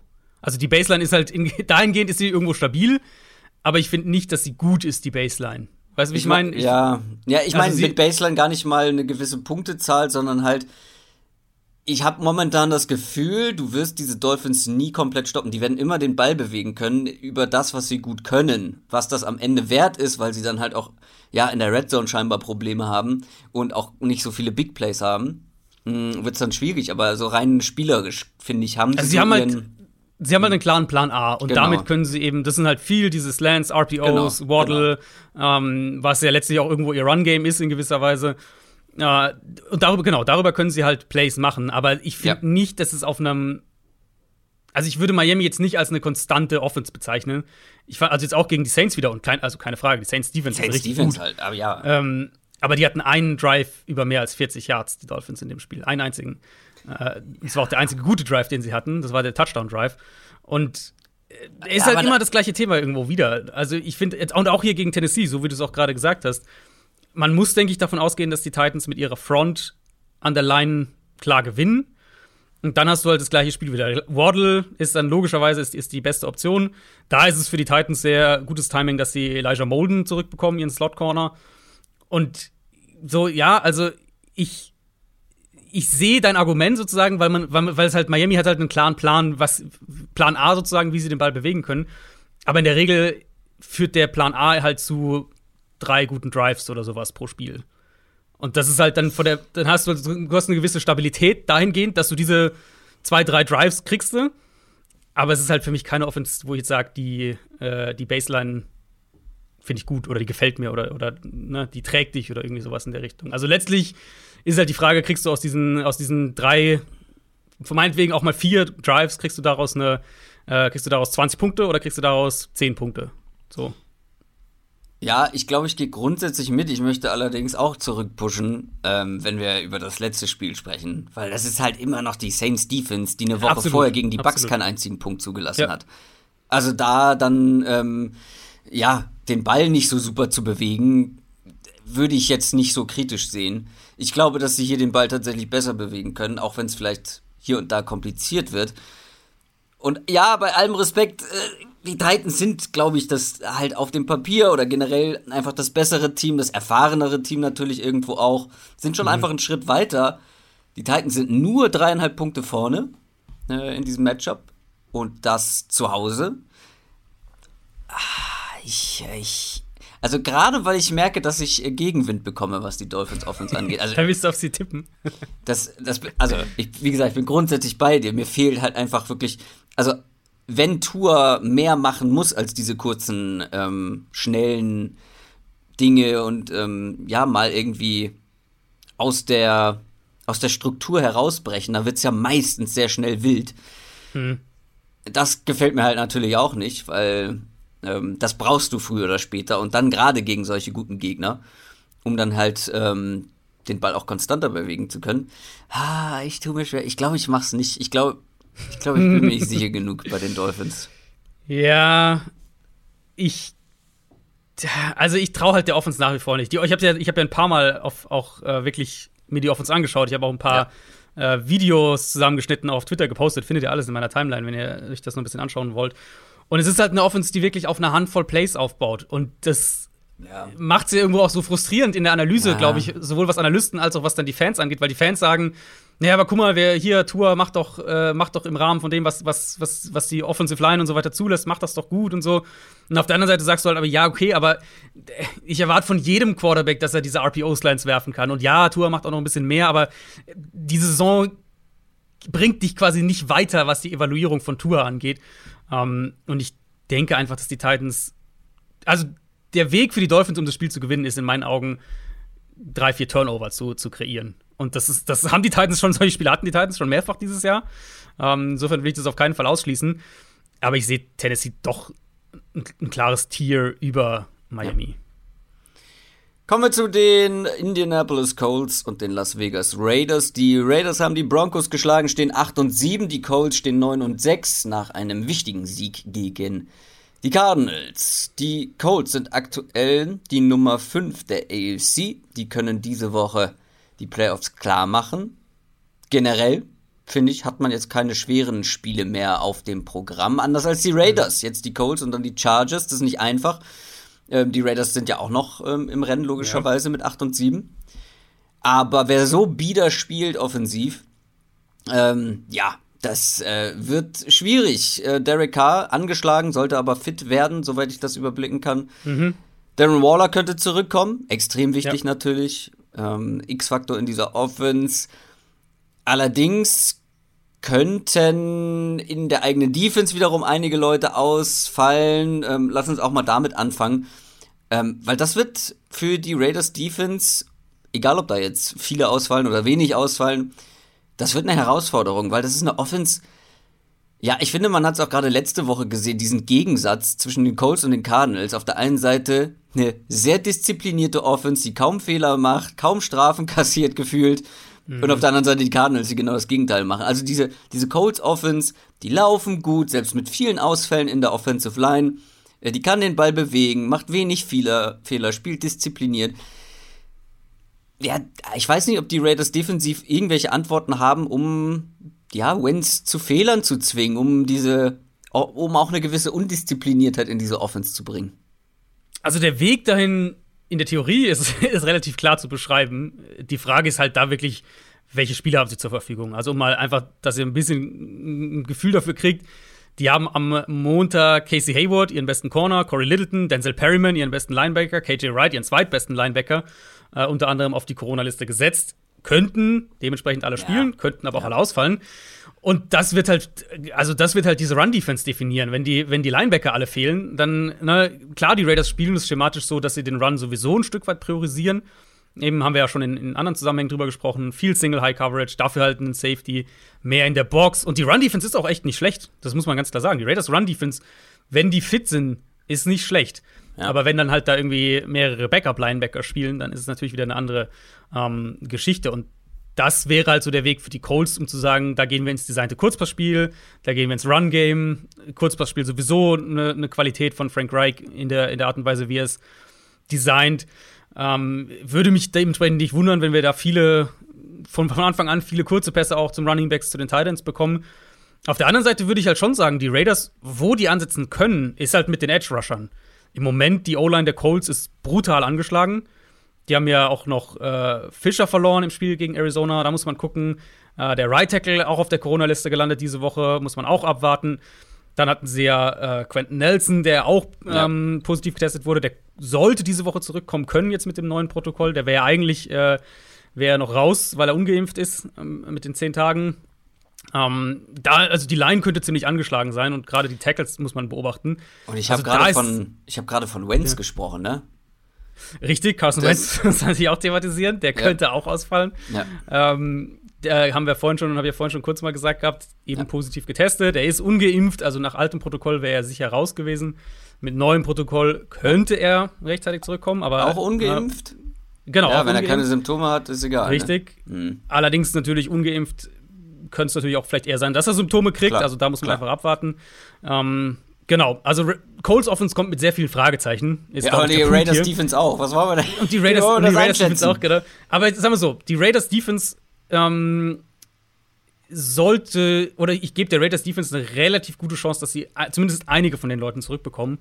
Und dann haben sie halt eine Chance, mit dem Pass Rush Cold, die Colts so ein bisschen zu ärgern. Ich sehe halt das Problem, ähm, gerade im Kurzpassspiel für die Colts und ich klar, wenn Carson Wentz nicht spielt, dann ist es eine andere Diskussion. Dann denke ich, muss man sogar sagen, dass die Raiders vielleicht der Favorit hier sind. Ja. Aber ähm, wenn Carson Wentz spielen kann, denke ich, dass die Colts nicht jetzt irgendwie offensiv explodieren, aber halt so 24 Punkte machen, genug machen offensiv. Sam Ellinger wäre dann Richtig, ja.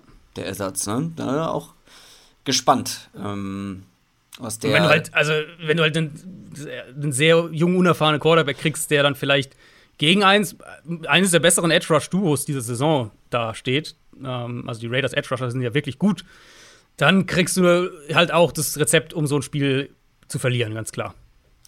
Wiederum könnte ich mir halt auch ein Szenario vorstellen, wo Sam Ellinger wirklich nur das Allernötigste machen muss. Alles nur kurz, alles nur schnell und der Rest wird gelaufen. Kann passieren, aber nochmal, die Raiders Run Defense, wenn die fit sind, wenn die fit sind, ja, ja, gar, keine Frage. Das ist halt, genau, und liegt eben auch an der Art und Weise, wie sie spielen und, und das lädt ja quasi mehr äh, 1 gegen 1 Situation outside ein.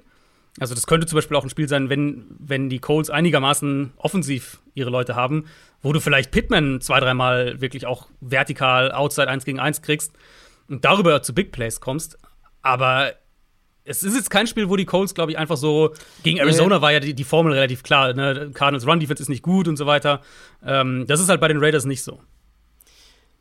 Die Colts Defense auf der anderen Seite, auch da weiß man, oder sagen wir mal so, hier bei dem einen Matchup wissen wir genau genommen gar nicht, was wir bekommen. Bei der Colts Defense ist es vielleicht schon etwas absehbarer, gerade wie sie spielen, äh, thematisieren wir ja auch fast jede Woche. Aber auch da natürlich einige Ausfälle möglich.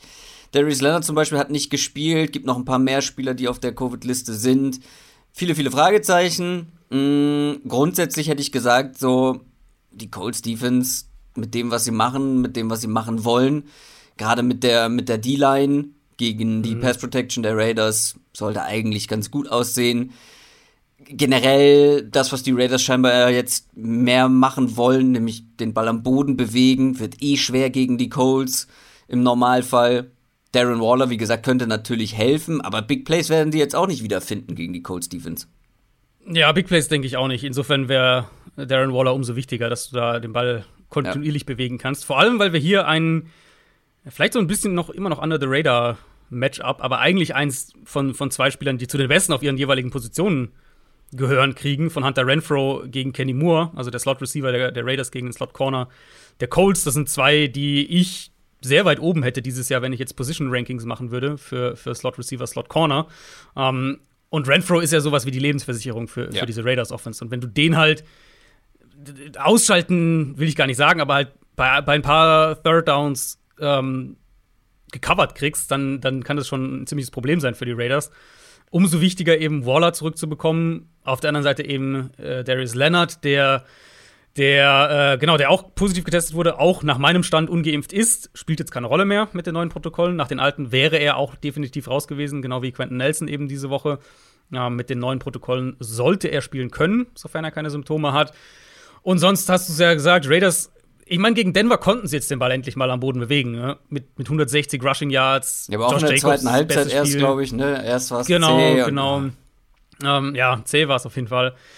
Gegen halt eine Broncos-Defense, die das schon auch ein Stück weit strukturell irgendwo zulässt, die auch immer wieder mal gute Run-Games von, von Gegnern zugelassen hat aber auch halt gegen eine Broncos Defense, wo ich gesagt hätte, die Raiders sollten individuell an der Line of Scrimmage eigentlich Probleme kriegen. War dann unterm Strich nicht so. Ein ganz gutes Spiel von der Raiders Line.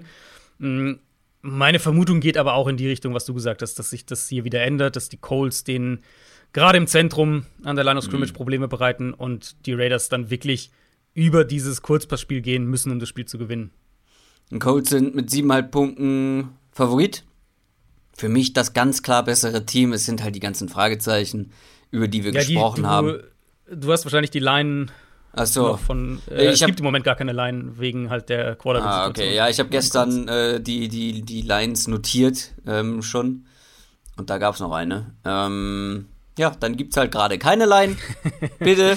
Äh, ja, es ist halt wirklich ein Spiel, was wir nicht wirklich prophezeien können. Das ist halt ist so, ja. die Krux an also, der Situation. Also, oder man kann es ja so sagen: Wenn die Colts Carson Wentz haben und zumindest Teile ihrer O-Line zurückbekommen, dann denke ich, werden sie das unspektakulär, aber sie werden es gewinnen.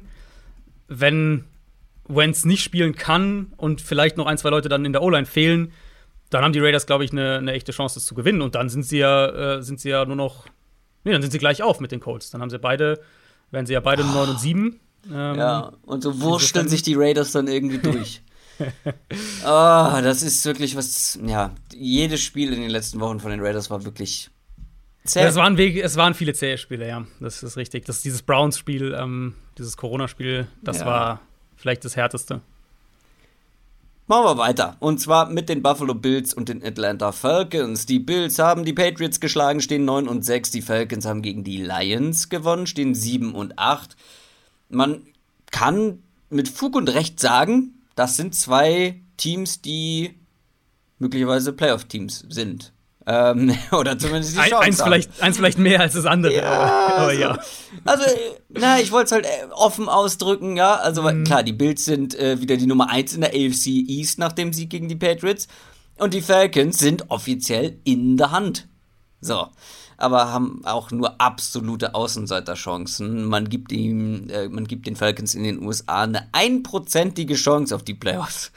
Ähm, das ist, ja sehr wenig und zweitens, oder was heißt zweitens, eigentlich der Grund dafür, warum die Chance so klein ist, ist, man trifft jetzt auf die Bills und die Chance wird ein bisschen größer, wenn man die schlägt, aber das wird schon, schon schwierig. Das ist natürlich hier das spannende Team in dem Matchup, über das wir sprechen müssen, weil wir die wahrscheinlich noch länger sehen werden und die Falcons wahrscheinlich nicht. Ähm, ja, das war eine gute Leistung gegen die Patriots und das, obwohl mhm. man auf ein paar wichtige Leute verzichten musste. Die Offense sah gut aus, die Pass Protection hat mich überrascht gegen eine, eine starke Patriots Front. Das wird jetzt einfacher. Die Defense sah aber auch gut aus gegen eine eigentlich unangenehme Offense von den Patriots. Auch das wird hier vermutlich einfacher. Haben die Falcons hier überhaupt einen, einen Ansatz, eine Chance, irgendwie ins Spiel zu finden? Ich sehe es ehrlicherweise nicht. Vor allem finde ich halt, auch das ist so der erste Knackpunkt für mich, Josh Allen spielt halt richtig gut gerade. Das war ja.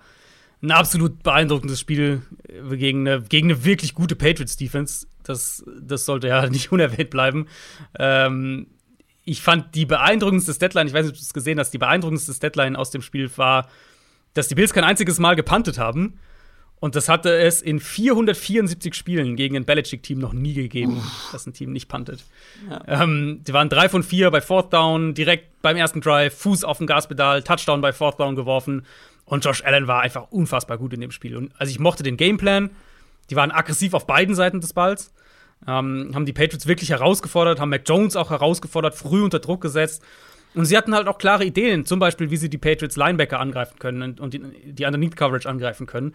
Willst und dann hat Allen einfach Play of Play gemacht. Willst du mir etwa erzählen, dass es möglich ist, NFL-Spiele auch gegen gute Teams zu gewinnen, wenn man nicht die sicheren Field Goal Punkte mitnimmt und äh, das Field Position yeah. Game spielt, sondern Fourth Downs ausspielt?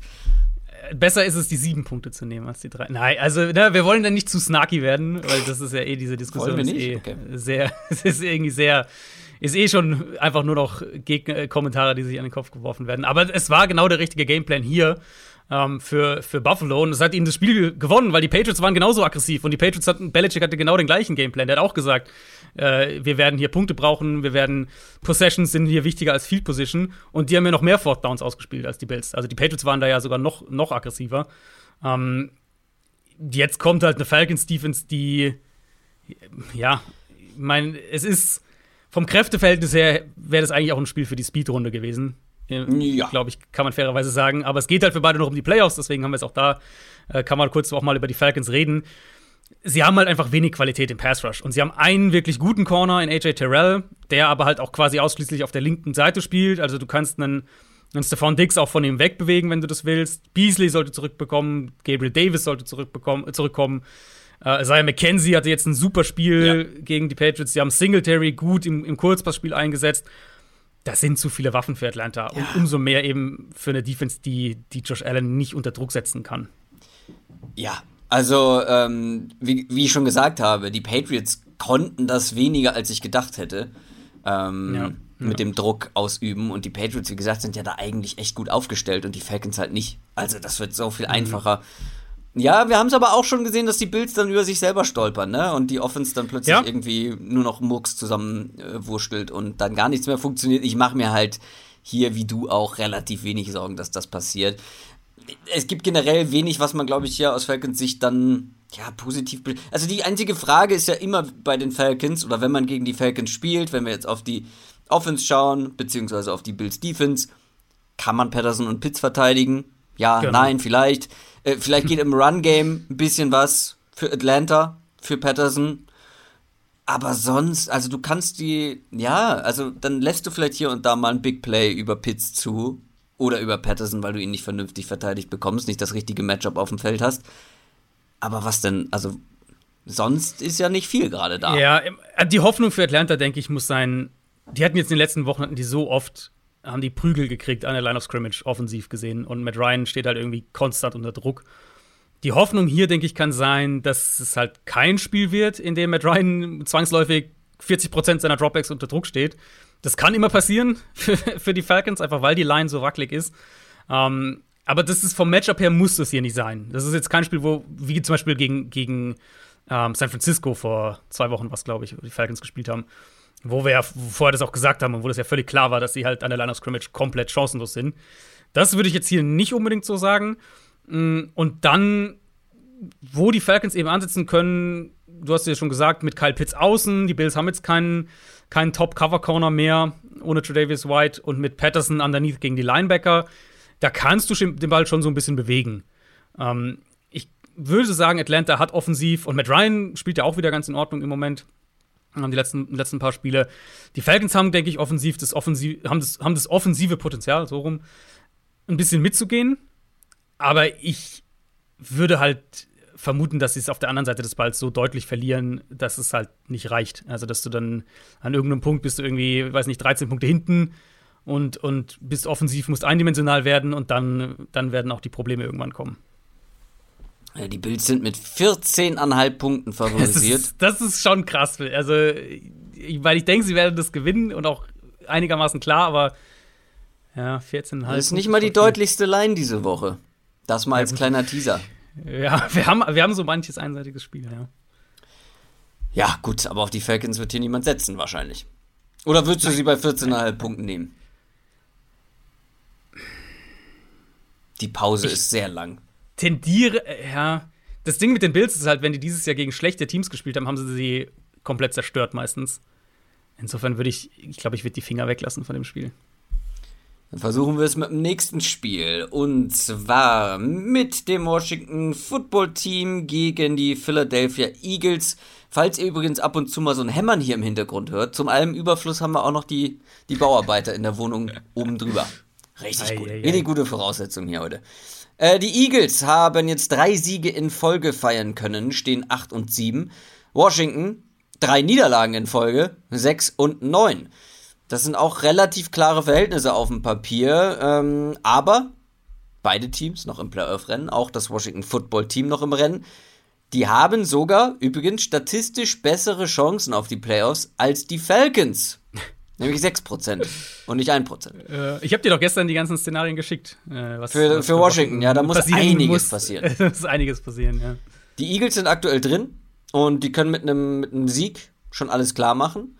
Wenn, mhm. du hast es vorhin, glaube ich, ja auch schon gesagt, wenn die Vikings, 49ers und die Saints verlieren und die Eagles gewinnen.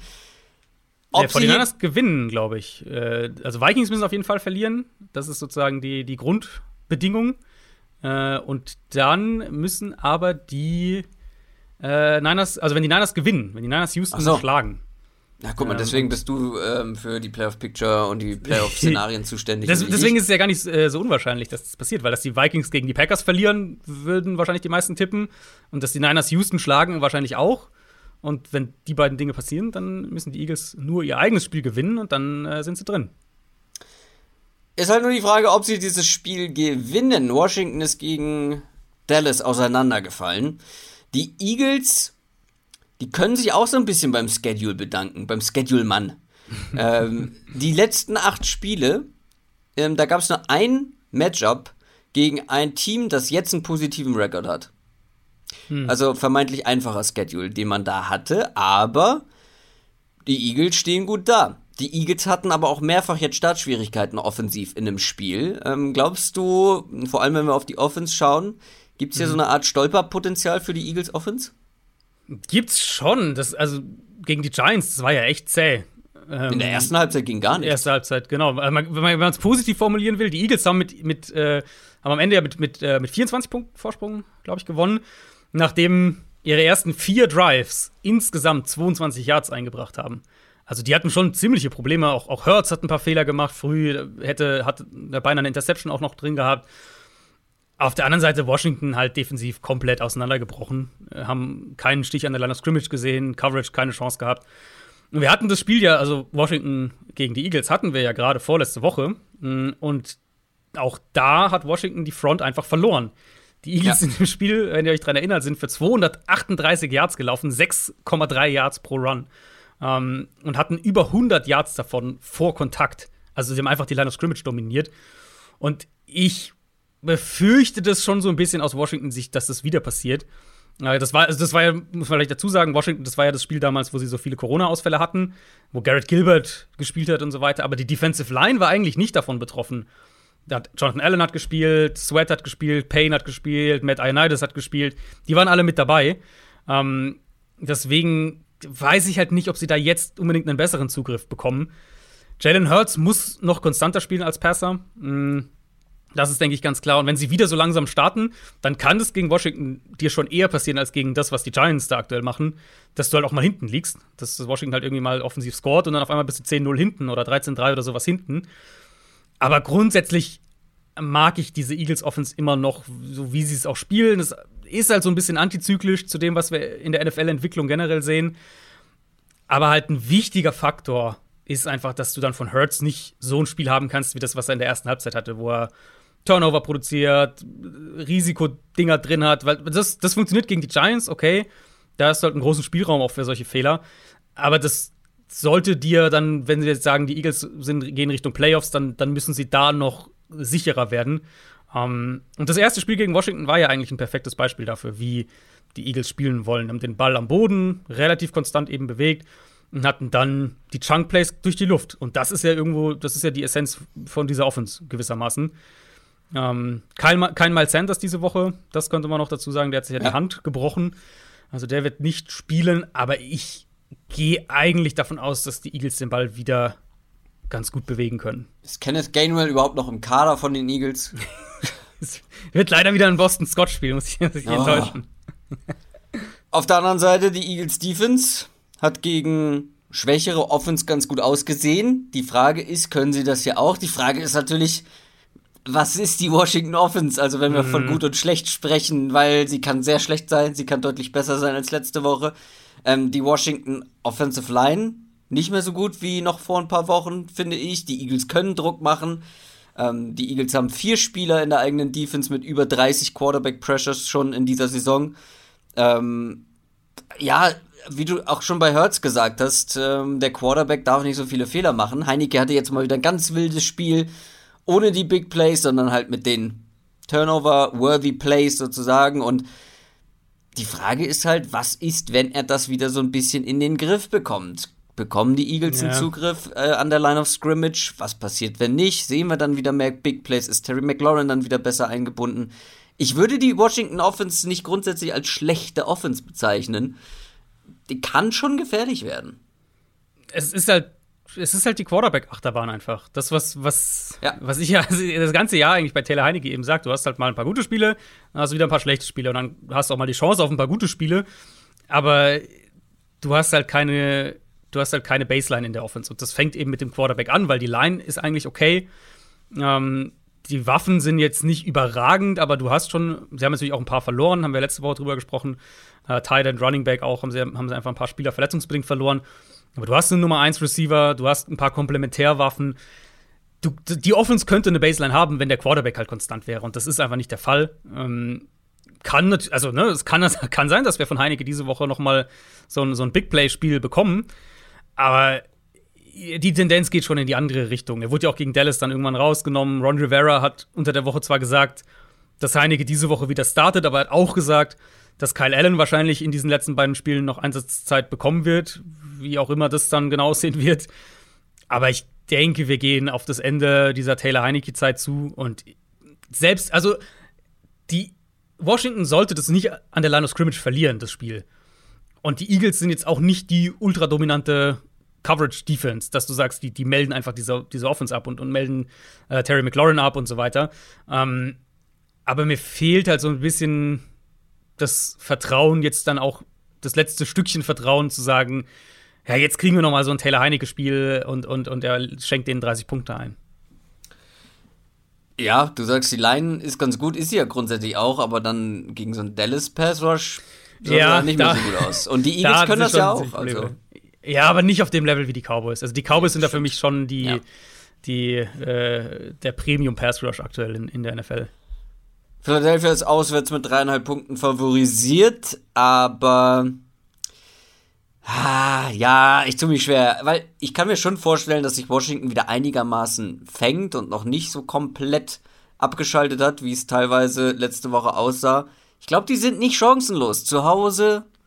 Nee, chancenlos sicher nicht. Du, du, wenn du auf Washington tippst, dann setzt du halt, oder dann tippst du halt darauf, dass Taylor ja, Heineke ja. nochmal so ein Comeback-Spiel hat. Aber das tust du nicht. Nee. Ich tue es auch nicht. Ähm, vielleicht muss ich zurückrudern später am Ende dieser Folge zu einem anderen Spiel. Aber machen wir erstmal weiter. Oder hast du noch was zu diesem Spiel? Nee. Dann machen wir weiter mit den Baltimore Ravens gegen die LA Rams. Die wurden ins frühe Fenster geswitcht zum frühen Kickoff. Das war eigentlich ein spätes Spiel, ne? Und jetzt mhm. ähm, starten sie um 19 Uhr. Die Rams haben jetzt vier Siege in Folge geholt, auch die Vikings geschlagen, stehen 11 und 4. Die Ravens vier Niederlagen in Folge, stehen 8 und 7. Die Rams sind in den Playoffs. Die haben das Ganze festgezurrt. Mindestens eine Wildcard bekommen sie, aber der Division-Sieg ist auch noch absolut möglich. Haben wir jetzt sogar den Vorteil. Ähm ja, sie können diese Woche äh, die Division gewinnen. Wenn sie ja. gewinnen und Arizona ja. verliert, dann gewinnen sie die Division. Und die Ravens, das ist gar nicht lange her, dass die Nummer 1 der AFC waren. Da haben wir schon drüber gesprochen, ja, sportlich ist das vielleicht nicht ganz gerechtfertigt. Und dann kam jetzt aber noch mehr Verletzungen dazu. Und jetzt hat man plötzlich nicht mal mehr einen Wildcard-Spot. So schnell kann es gehen in der NFL. Mhm. Ja, die Tendenz ist wirklich nicht berauschend. Gute Nachricht, irgendein Quarterback wird wahrscheinlich spielen können. Entweder Tyler Huntley und oder Lama Jackson. Irgendeinen werden sie schon rauskriegen, ja. Irgendeiner wird auflaufen. Äh, wir wissen allerdings noch nicht wer, aber bei Lama Jackson sollte es eigentlich klappen, oder? Also, sag mal so, Tyler Huntley, da, der sollte auf jeden Fall zur Verfügung stehen. Ich denke, dass, dass Lamar Jackson spielen kann. Ich meine, genau wissen wir es natürlich nie, was so, weil also Lamar Jackson war ja kein, kein Corona-Fall, sondern äh, eine, eine Verletzung. Ähm, hundertprozentig sicher wissen wir es nie, aber ich vermute äh, eigentlich schon, dass wir, dass wir Lamar diese Woche wieder bekommen. Ja, aber man trifft jetzt äh, auf eine Rams-Defense, die in den letzten Wochen zu den besten der Liga gehört hat. Laufen zum Beispiel ist schwierig gegen diese Rams-Front. Mhm. Druck bekommt man auch hin und wieder gerne. Also es, ich weiß nicht, ich, ich finde es fast ein bisschen egal, wer der Quarterback spielt. Ähm, weil, ja, also findest du, es gibt gute Mismatches für die Ravens in diesem Duell? Für die Offense? Äh, eins würde ich schon hervorheben. Und das ist Mark Andrews. Ja, also die okay. Antwort, glaube ich, also ja, du hast völlig recht, Run-Defense ist sehr, sehr stark, haben wir jetzt auch gegen die Vikings wieder gesehen. Ja, die Defense hat sie ja gerettet in dem Spiel. Wir kommen ja gleich zur Rams Offense. Also, das ist eigentlich ein Spiel, was aus Rams Offense Sicht, was sie verlieren in den meisten Fällen. Ähm, die Defense hat sie da maßgeblich getragen. Und die Antwort für die, für die Ravens könnte wirklich sein, dass du konstant die Mitte des Feldes im, im Passspiel bearbeitest. Eben mit, mit Seam Routes, zwischen die Zones, mit, mit Andrews gegen egal, Linebacker, Safety, Zone Coverage, egal, er ist, er ist ein Mismatch dann in dem Fall, unabhängig davon, wie genau ähm, wie genau die, die Rams in ihren Zone Coverages spielen. Was, halt, was ich halt spannend finde, ist die Frage, ob wir vielleicht äh, Ramsey auch gegen Andrews sehen. Also zum einen ist Mark Andrews ja der, der de facto Nummer 1 Receiver in dieser Offense und er spielt halt auch in erster Linie im Slot. Und wir haben das von den Rams jetzt doch schon gerade dieses Jahr sehr, sehr viel gesehen, dass sie Ramsey eben auch in den Slot ziehen. Mhm. Ähm, würde, ich, würde mich nicht wundern, wenn sie Ramsey da häufiger äh, da häufiger auch gegen Andrews stellen, wenn sie Man-Coverage spielen. Und auf der anderen Seite eben könnte, könnte Baltimore vielleicht Mark Andrews dann mehr Inline spielen lassen, um halt vielleicht Ramsey so ein bisschen zu entgehen. Und dem nächsten Gedankengang eben, falls wir das Matchup häufiger bekommen, dann hast du in meinen Augen schon, um dein, deine Frage noch ein bisschen auszuweiten, dann hast du, finde ich, von der individuellen Qualität her mit Rashad Bateman, mit Marquise Brown, ähm, mit Watkins, hast du eigentlich schon ein paar Matchup-Chancen gegen, gegen die Rams Cornerbacks außerhalb von, von, von Jalen Ramsey. Also da finde ich, ist, ist Baltimore hat da schon eine Chance, den Ball zu bewegen, gerade durch die Luft. Da kommen wir halt auf diese kritische Frage zurück, die wir ja letzte Woche auch schon diskutiert hatten, als, als es noch die, diese Huntley-Jackson-Debatte war, so ein bisschen. Unabhängig davon, wer spielt, falls Jackson ist, muss er konstanter im Kurzpassspiel auftreten. Weil die Gefahr eben ist halt groß, dass du ja. die Line of Scrimmage verlierst gegen ja. die Rams und dann halt ja. zu viele negative Plays hast. Aber die, die, die Matchups, die Waffen, was die, was die eigenen Waffen angeht, was die Struktur der Rams-Defense angeht, wie, wie du die angreifen kannst, die Matchups sind, finde ich, im Passspiel jetzt gar nicht so verkehrt für Baltimore. Ja, muss halt nur den Ball da hinbekommen. Richtig, ja. Auf der anderen Seite die Rams Offense finde ich schon beeindruckend, wie viele Fehler ein Quarterback machen kann und man trotzdem noch so gut den Ball bewegt und einfach so eine hohe Baseline hat. Kein guter Auftritt mal wieder von Matthew Stafford. Ähm, nicht der erste in den letzten Wochen, aber irgendwie, ja, die Playmaker, das Run-Game, das Coaching, das Scheme, das gibt dir einfach so eine Basis, um dann halt auch Spiele zu gewinnen. Natürlich zusätzlich noch mit der Defense. Ich glaube ja immer noch daran, dass wir wieder die, die guten Stafford-Spiele sehen werden, ähm, in denen er dann auch so ein bisschen den Unterschied macht, im positiven Sinne. Und dann das, ja, dass Stafford dann noch oben drauf kommt auf diese Baseline, auf diese offensive Baseline, die wir haben, auf diesen Floor. Und dann mit der Defense, also für mich haben die Rams immer noch ein Top 3, Top 2 NFC-Potenzial, logischerweise. Aber man will es halt auch gerne mal wieder sehen von Stafford und ja. dass alles so ja. richtig zusammenläuft und ja, dann nicht vielleicht gegen eine runtergerockte Ravens Defense, aber da muss man dann schon mal anfangen. Ne? Also das ist ja eigentlich eine ganz gute Chance, weil die Ravens Defense, äh, da geht nicht mehr viel. Da fehlen jetzt, wie wir schon gesagt haben, zu wenig Leute ähm, um da irgendwie ja, mitzuhalten. Ja. Gerade dann gegen den Cooper Cup allen voran. Das wird schwierig. Ja, ähm. Das, ja, da, da, muss man fair, also vor allem der Secondary, da ist halt einfach wenig. Um das mal noch ein bisschen einzuordnen, was ich gerade gesagt hatte, eben normalerweise ist das ein Spiel, was du verlierst. Äh, in den letzten zwei Jahren gab es 14 Quarterbacks, die eine vergleichbare Statline hatten wie Stafford, nämlich äh, mindestens drei Interceptions und weniger als 5,5 Yards pro Pass. Und die 14, äh, die 14 Quarterbacks oder deren Teams in diesen Spielen sind 3 und 11 gegangen. Drei gewonnen, elf verloren. Dass die Rams halt trotzdem 30 Punkte machen mit so, einer, mit so einem Auftritt vom, vom, vom Quarterback, der ja auch, also es war ja nicht einfach so, Stafford hat Pech und so, ne, sondern der hat einfach schlecht gespielt, der hat richtig schlecht gespielt. Ähm, und dass sie halt dann den Ball laufen können, dass sie dann, okay, kriegen sie einen Punt-Return-Touchdown, das, das hilft natürlich, keine Frage. Aber eben auch gerade defensiv so stark gespielt haben. Das spricht natürlich für diesen Floor einfach, den das Team hat, ja. was du gerade auch gesagt hast. Mm, der Punkt für mich so ein bisschen, du kannst dich auf diese Dinge nicht, nicht verlassen, wenn wir Richtung Playoffs gucken.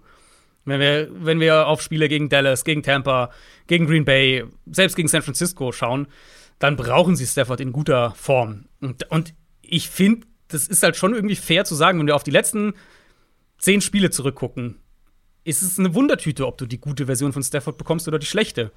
Mm, wenn man ein übergreifendes Thema suchen will, dann ist, denke ich, ein Punkt, dass Stafford dieses Jahr ziemlich übel gegen Pressure spielt und damit ziemliche Probleme hat. Und viele auch dieser verheerenden Plays, jetzt nicht nur gegen Minnesota am Sonntag, sondern generell, ähm, die kamen ja auch gegen Druck. Also gerade diese, diese, diese furchtbaren Interceptions kurz vor der eigenen Endzone, die er jetzt hat er gegen Tennessee gehabt, hat er jetzt gegen, gegen Minnesota auch gehabt. Die, die, solche Sachen, da macht er einfach so totale Braindead-Plays eigentlich gegen Druck, die du halt einfach nicht machen darfst.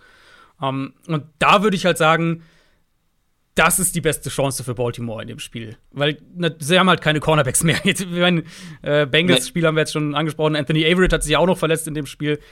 Die haben einfach keine Qualität mehr auf Cornerback. Was sie aber immer noch haben, sind gute Spieler an der Line of Scrimmage. Und die haben auch gegen die Bengals Druck machen können.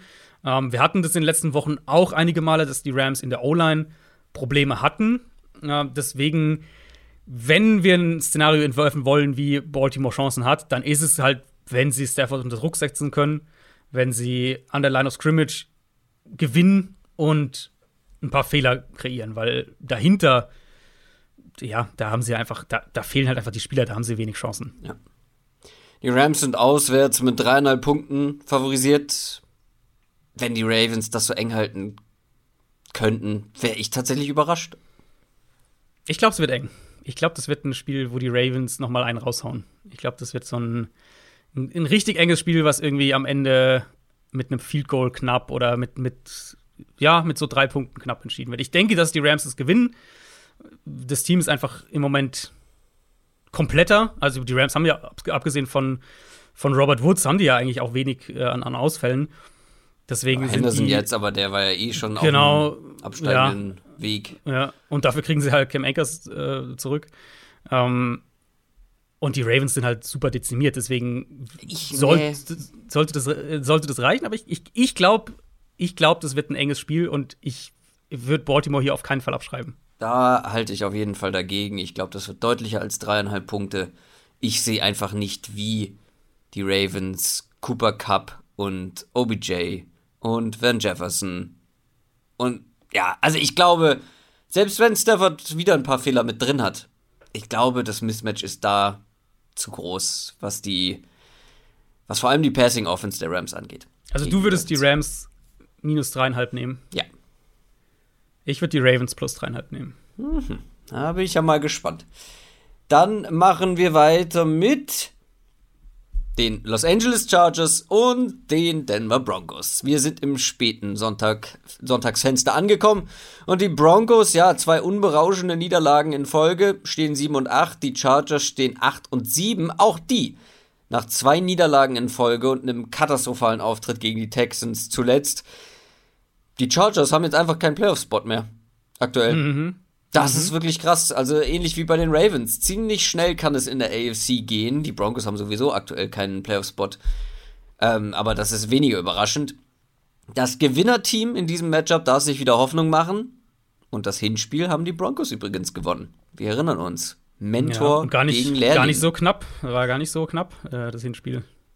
Und ja, die Chargers, aus denen wird man einfach nicht schlau diese Saison vor zwei Wochen richtig guter Auftritt gegen die Chiefs, aber verloren. Gegen die Texans richtig schwacher Auftritt und verloren. Ähm, ja, die hatten irgendwie viele Ausfälle, aber das sind die Texans gewesen. Die haben wieder einiges gut zu machen, vor allem was die Defense angeht. Aber da bekommt man hier eigentlich ja auch eine ganz gute Möglichkeit, ne? Weil was die Broncos aktuell mit ihrem Talent in der Offense da spielen, das ist teilweise eine Farce, finde ich. So viele Playmaker. Mhm. Und du hast vorhin ja, da, da musste ich kurz stocken als du darüber nachgedacht hast, was sind richtig gute Umstände für einen Quarterback und du die Broncos genannt hast. Aber da sind so viele gute Teile, gerade in der Offense. Ja. So viele Selbst die Line ist ja nicht schlecht. Also, es ist ja nicht nur so, dass man sagt, irgendwie, die haben halt tolle Waffen, aber keine Line. Also, selbst die O-Line ist ja eigentlich okay. Ja, und dass da so wenig rauskommt, Drew Lock hat sich auch einfach 0,0 entwickelt, seit er in der NFL dabei ist. Hier muss man die Frage stellen, was ist mit Brad Ripien? Wann sehen wir den?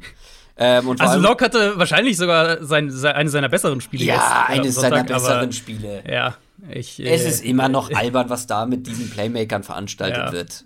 Vor allem, also was mich vor allem in dem Spiel echt genervt hat, waren die ganzen, ähm, wie oft er bei Third Down kurz, also, also nicht über den First Down Marker ja, ja, ja, und dann oh. wird halt der Receiver zwei Yards kurz gestoppt und solche Sachen. Das waren halt irgendwer vier, fünf, fünf Szenen in der Richtung. Die Frage ist aber auch nicht nur, also natürlich muss man hier Brad Ripien fordern, aber man muss vielleicht auch fragen, was ist mit Teddy Bridgewater? Kann er wieder spielen vielleicht ja. nach der schweren Gehirnerschütterung? Weil ich glaube einfach, dass der dir mehr gibt als ein Drew Lock, auch wenn es nicht berauschend mhm. war, jetzt auch vor der Verletzung nicht von Teddy Bridgewater. Aber der gibt dir einfach ein bisschen mehr Konstanz und der bringt die Bälle ja. eher zu den Playmakern und konstanter zu den Playmakern, als es Drew Lock tut. Ja, ähm, Bridgewater wissen wir halt einfach noch nicht. Kann gut sein, dass sie ihn einfach auch zwei Wochen raushalten nach der Gehirnerschütterung. Dann, dann wäre er diese Woche auch noch mal raus. Das ist, ja, das können wir einfach noch nicht sagen. Äh, nach allem, was wir Stand heute wissen, ist, dass er noch nicht zurück ist. Äh, insofern wird sich das vielleicht auch dann erst Richtung Wochenende entscheiden. Ich würde an eine Sache anknüpfen, die du gerade gesagt hast, dass, dass man mit den Chargers irgendwie nicht so richtig was anfangen kann ich glaube, man kann sich schon einigermaßen greifen, nämlich halt dahingehend, dass die Defense so mies ist, dass die Offense halt keinen Spielraum für Fehler hat.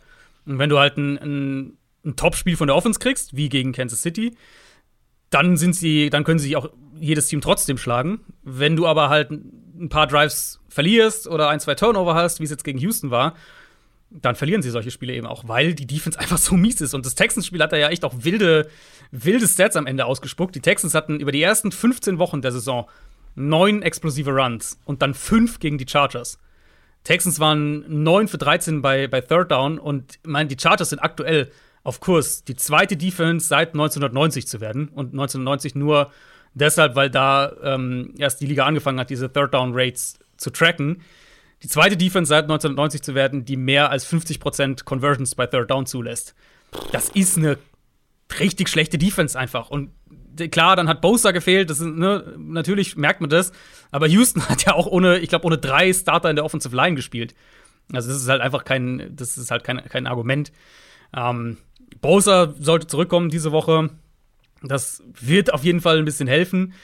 Äh, aber die Defense ist halt super anfällig gegen den Run und, und zwar in einem Ausmaß, dass es sie halt Spiele kostet. Und die Broncos, die wollen den Ball laufen. Jupp. Und ich vermute, das wird ein Matchup sein. Jetzt mal erstmal unabhängig vom Quarterback gesprochen. Bridgewater passt, finde ich, besser zu dem Ansatz, wenn du ja. ein gutes Run-Game hast, dann halt so einen Ballverteiler, der wenig Fehler macht, zu haben. Ähm, aber erstmal jetzt unabhängig vom Quarterback gesprochen, ich denke, sie werden den Ball auch hier laufen können und dann ja. bist du halt wieder in dem gleichen Szenario. Du brauchst einen extrem gutes Spiel von, von deiner Offense aus Chargers Sicht. Ansonsten verlierst du das wieder. Und da muss man auch gucken, wer ist mit dabei, wer nicht. Mike Williams wohl nicht. Mhm. Austin Eckler könnte wieder dabei sein. Die beiden haben auf jeden Fall ja auch. Nee, hat Mike Williams letzte Woche gefehlt? Bin ich mir gerade nicht sicher, aber Eckler hat auf jeden Fall gefehlt. Ähm, da fehlte dann auch so ein bisschen die Power in der Offense. Die Broncos Defense ist halt dazu auch nicht zu unterschätzen, ne? Man kann über die, die Offense sagen, was man will.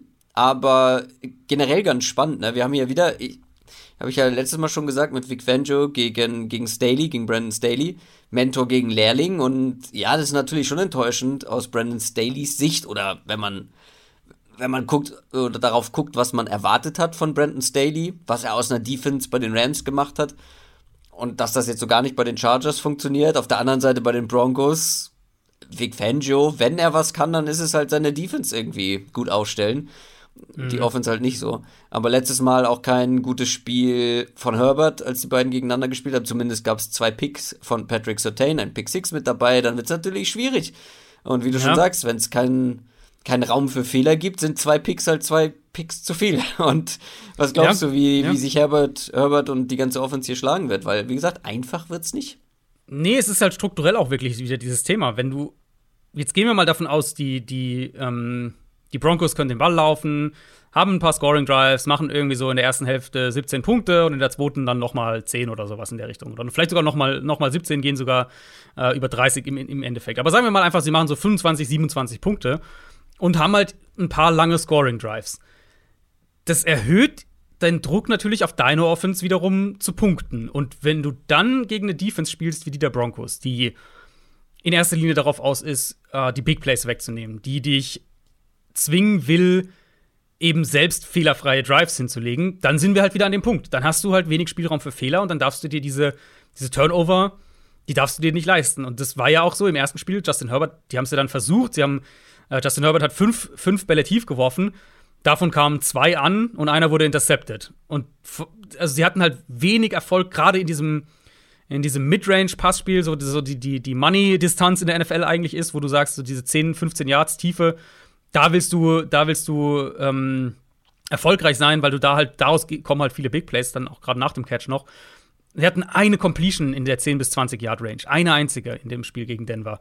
Und das ist, das kann halt nicht sein. Und klar, die Turnover, die kommen dann noch mit dazu, aber das ist halt schon ein strukturelles Problem, glaube ich, wenn wir das als Team insgesamt sehen. Und für Staley relativ klar in meinen Augen, ähm, oder ich würde ihn ein Stück weit verteidigen, sagen wir es so mit dieser Defensive Line und der Qualität, die sie in dieser Defensive Front haben, kann seine Defense nicht funktionieren. Das, da können wir dann drüber reden, müsste er sich vielleicht nicht mehr anpassen, müsste er nicht vielleicht ein paar Sachen umstellen, um halt irgendwie dieses Jahr was anderes zu präsentieren. Ähm, aber äh, strukturell gesehen, das, was er spielen will, das funktioniert nicht mit der, mit der Front, die er hat. Und bei den, äh, bei den Broncos kann das halt eher funktionieren, weil die haben halt mehr Qualität da vorne.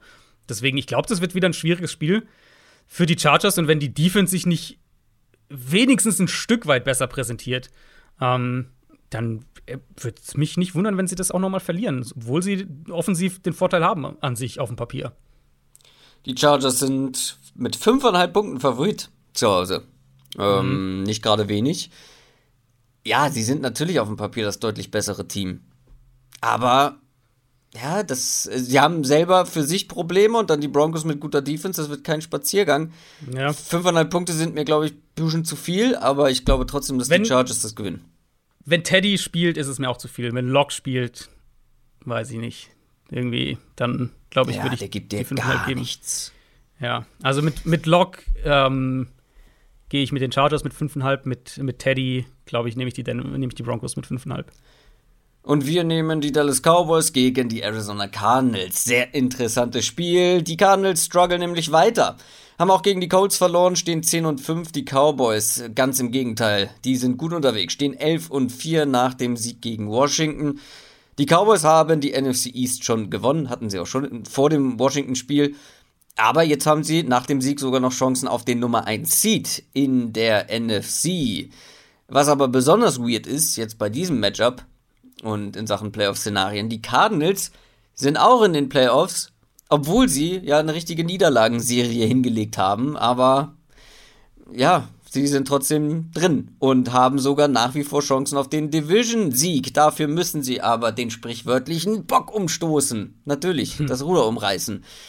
Ähm, ja, weil das müssen sie vor allem jetzt auch mit Blick auf, aufs Ende der Regular Season und das ist ja auch schön, dass man in den Playoffs ist, aber wenn sie so in den Playoffs spielen, dann, das, dann scheiden sie ziemlich schnell sang- und mhm. klanglos wieder aus. Und diese Woche dann halt der nächste starke Gegner, einer, der gerade ein nahezu perfektes Spiel abgeliefert hat gegen Washington. Und diese Cardinals Offense hat extreme Probleme. Und jetzt halt gegen diese Dallas Defense, gegen diese Dallas Front. Das zum einen und äh, ja, wie gesagt, mit den eigenen Problemen und diese Front kann Spiele entscheiden, ganz alleine. Was glaubst du, wie sich die Cardinals da anstellen, beziehungsweise was muss besser werden, was muss man anders machen? Also was besser werden wird, ist, dass Rodney Hudson zurückkommt. ja. Das ist ein kritischer Faktor. Zum einen hatten die Cardinals gefühlt in jedem Spiel, wo er nicht spielt, irgendwelche desaströsen Snaps dass er auch gegen oh, die Colts zu einem Safety ja, direkt wieder geführt hat. Und auch sonst, ich hatte das ja nach dem Lions-Spiel schon gesagt, wo er auch gefehlt hat, ähm, dass die Offense einfach strukturell, schematisch deutlich sichtbar limitiert ist, wenn er nicht mit dabei ist, was, was halt, was das Run-Game angeht, was Protection Calls angeht. Ähm, das merkst du einfach extrem. Jetzt auch gegen die Colts wieder. Murray gegen eine Colts-Front, die gut ist, aber jetzt nicht, also ich glaube, man würde jetzt nicht sagen, die Colts haben einen Top 5 Pass-Rush oder sowas. War er halt bei fast 40 Prozent von seinen Dropbacks unter Druck. Und Cardinals hatten auch Probleme, den Ball am, am Boden kontinuierlich zu bewegen. Sie hatten den einen, den langen Run von Murray selbst bei einem Zone Read, aber ansonsten war das relativ zäh. Und jetzt halt gegen diese Cowboys Front, ich habe es vorhin gesagt, das ist für mich das Beste, was die NFL defensiv aktuell zu bieten hat, ist diese Cowboys Front. Da musst du natürlich Auswege finden. So, und jetzt kann man sich dann die Frage stellen, wo sind diese Auswege? An sich wäre, wäre die Andre Hopkins so ein Ausweg, der ist halt nicht mit dabei mit Hudson zurück, denke ich, wird Arizona zumindest das Playbook wieder mehr öffnen, was das Run-Game angeht. Und in, in Phasen hat man das auch gesehen gegen die Colts, dass sie da schon auch so ein paar, dass sie das ganz gut durchgemixt haben eigentlich, aber es, es hat halt nicht geklappt. James Conner vielleicht auch zurück und Rondell Moore auch zurück, die haben ja auch beide gefehlt gegen die Colts. Dann hättest du zum einen deine physische Komponente und eben Rondell Moore so als den Jet Sweep Screen Guy wieder mit drin. Und ich glaube, diese drei, also Conner, Moore und, und Hudson in erster Linie, ähm, zusätzlich zu Chase Edmonds als dein, dein explosiver Back und zusätzlich zu Murray, das gibt dir schon Dimensionen im Run-Game, mit denen du arbeiten kannst. Und das war ja eigentlich relativ konstant auch eine feste Komponente in, ja. ähm, in dieser Cardinals Offense unter Kingsbury. Ja. Eigentlich, eigentlich die ganzen Jahre jetzt unter Kingsbury, dieses vielseitige Run-Game. Dieses Jahr sind sie halt teilweise davon ein bisschen weggegangen. Ähm, was auch, ne, also die ersten acht Spiele, sieben Spiele, acht Spiele super funktioniert hat. Aber eben ohne Hopkins musst du in meinen Augen wieder offensiv auch ein bisschen umdenken, weil dir fehlt einfach dieser Nummer 1 Receiver und den, das können sie im Passspiel nicht, nicht so kompensieren. Gegen eine Cowboys Front willst du halt nicht von Anfang an wieder hinterherrennen, also in, in Dritter und, und Acht sein oder sowas. Ähm, die werden sicher, Trevon Dix wird sicher viel bei AJ Green stehen. Also ich glaube halt, ich glaube einfach, Arizona wird im Outside Passing Game werden die Probleme haben. So. Und mhm. zwei Wege halt da raus sind, deutlich mehr wieder übers Run-Game zu regeln, wo sie vielseitig sein können, wo sie auch Big Play-Potenzial haben. Ähm, und dann halt im Passspiel über die Mitte. Also Christian Kirk im Slot, glaube ich, kann ein Mismatch für Arizona sein. Zach Ertz kann ein Mismatch für Arizona sein. Die müssen es dann in dem Fall richten. Mhm. Wenn die Cardinals auf der Seite des Balls was reißen wollen und das, wenn sie gewinnen wollen, dann wird es über die Seite des Balls kommen müssen. Dann brauchen sie geduldige Drives. Dann muss Murray konstant spielen ähm, und die O-Line muss halt wieder deutlich besser auftreten als in den letzten Spielen. Das ja, das klingt alles plausibel, aber die Frage ist halt, ob sie dann trotzdem, selbst wenn sie vieles davon besser machen, ob sie überhaupt eine Chance haben, trotzdem zu gewinnen. Mhm. Wegen der anderen Seite des Balls, ne? Cowboys Offense hat sich scheinbar wieder ein bisschen gefangen. Also, das ja. heißt ein bisschen. Gegen Washington sah es so aus, aber muss man halt dann auch, ähm, ja, beweisen, dass es wirklich so ist. Das war sehr überzeugend gegen Washington in allen Bereichen wenn sie dieses Niveau erhalten können, dann wird es extrem schwer für die Cardinals, weil mhm. die spielen ohne mehrere Qu äh, Cornerbacks. Die Run-Defense ist eh Murks bei den Cardinals. Und ja, also alleine die Mismatches, die dadurch entstehen. Cooper, Lamb, Gallup, die Running ja. Backs, Dak Prescott, der richtig gut gespielt hat, sowohl durch die Luft als auch selber als Runner teilweise. Also, ich sehe momentan mit der personellen Situation bei den Cardinals sehe ich das nicht, wie sie das alles verteidigen wollen. Ja, das Problem halt in dem Spiel ist, dass sie individuell erstmal auf beiden Seiten des Balls an der Line of Scrimmage klare Defizite kompensieren müssen, was ja. das Matchup angeht. Und auf der defensiven Seite würde ich sogar fast sagen, ist es sogar noch größer als auf der anderen, obwohl wir jetzt gerade gesagt haben, wie stark diese Cowboys Front ist. Aber Arizonas Defensive Line ist einfach ein Problem. Marcus Golden könnte jetzt noch fehlen diese Woche. Ähm, das ist in meinen Augen eine größere Off-Season-Priorität, eben mehr Stabilität in diese D-Line zu bekommen, die halt mehr oder weniger auseinandergefallen ist, seitdem JJ Watt fehlt. Und gleichzeitig gehen Arizona halt auch die Cornerbacks aus. Alford ist verletzt, Marco Wilson hat sich gegen die Colts verletzt. Jetzt haben sie Breland unter der Woche ähm, oder wollten ihn verpflichten. Jetzt ist es noch nicht durch, weil er dann, als er nach Arizona kam, positiv getestet wurde. Sprich, du kannst, äh, kannst einfach nicht auch nicht sagen, wir spielen jetzt irgendwie, wir versuchen das aggressiv zu spielen, weil du einfach keine Corner außerhalb von Byron Murphy mehr hast ähm, der jetzt auch ein paar schwächere Spiele hatte die letzten Wochen. Also du musst defensiv schon richtig kreativ werden hier.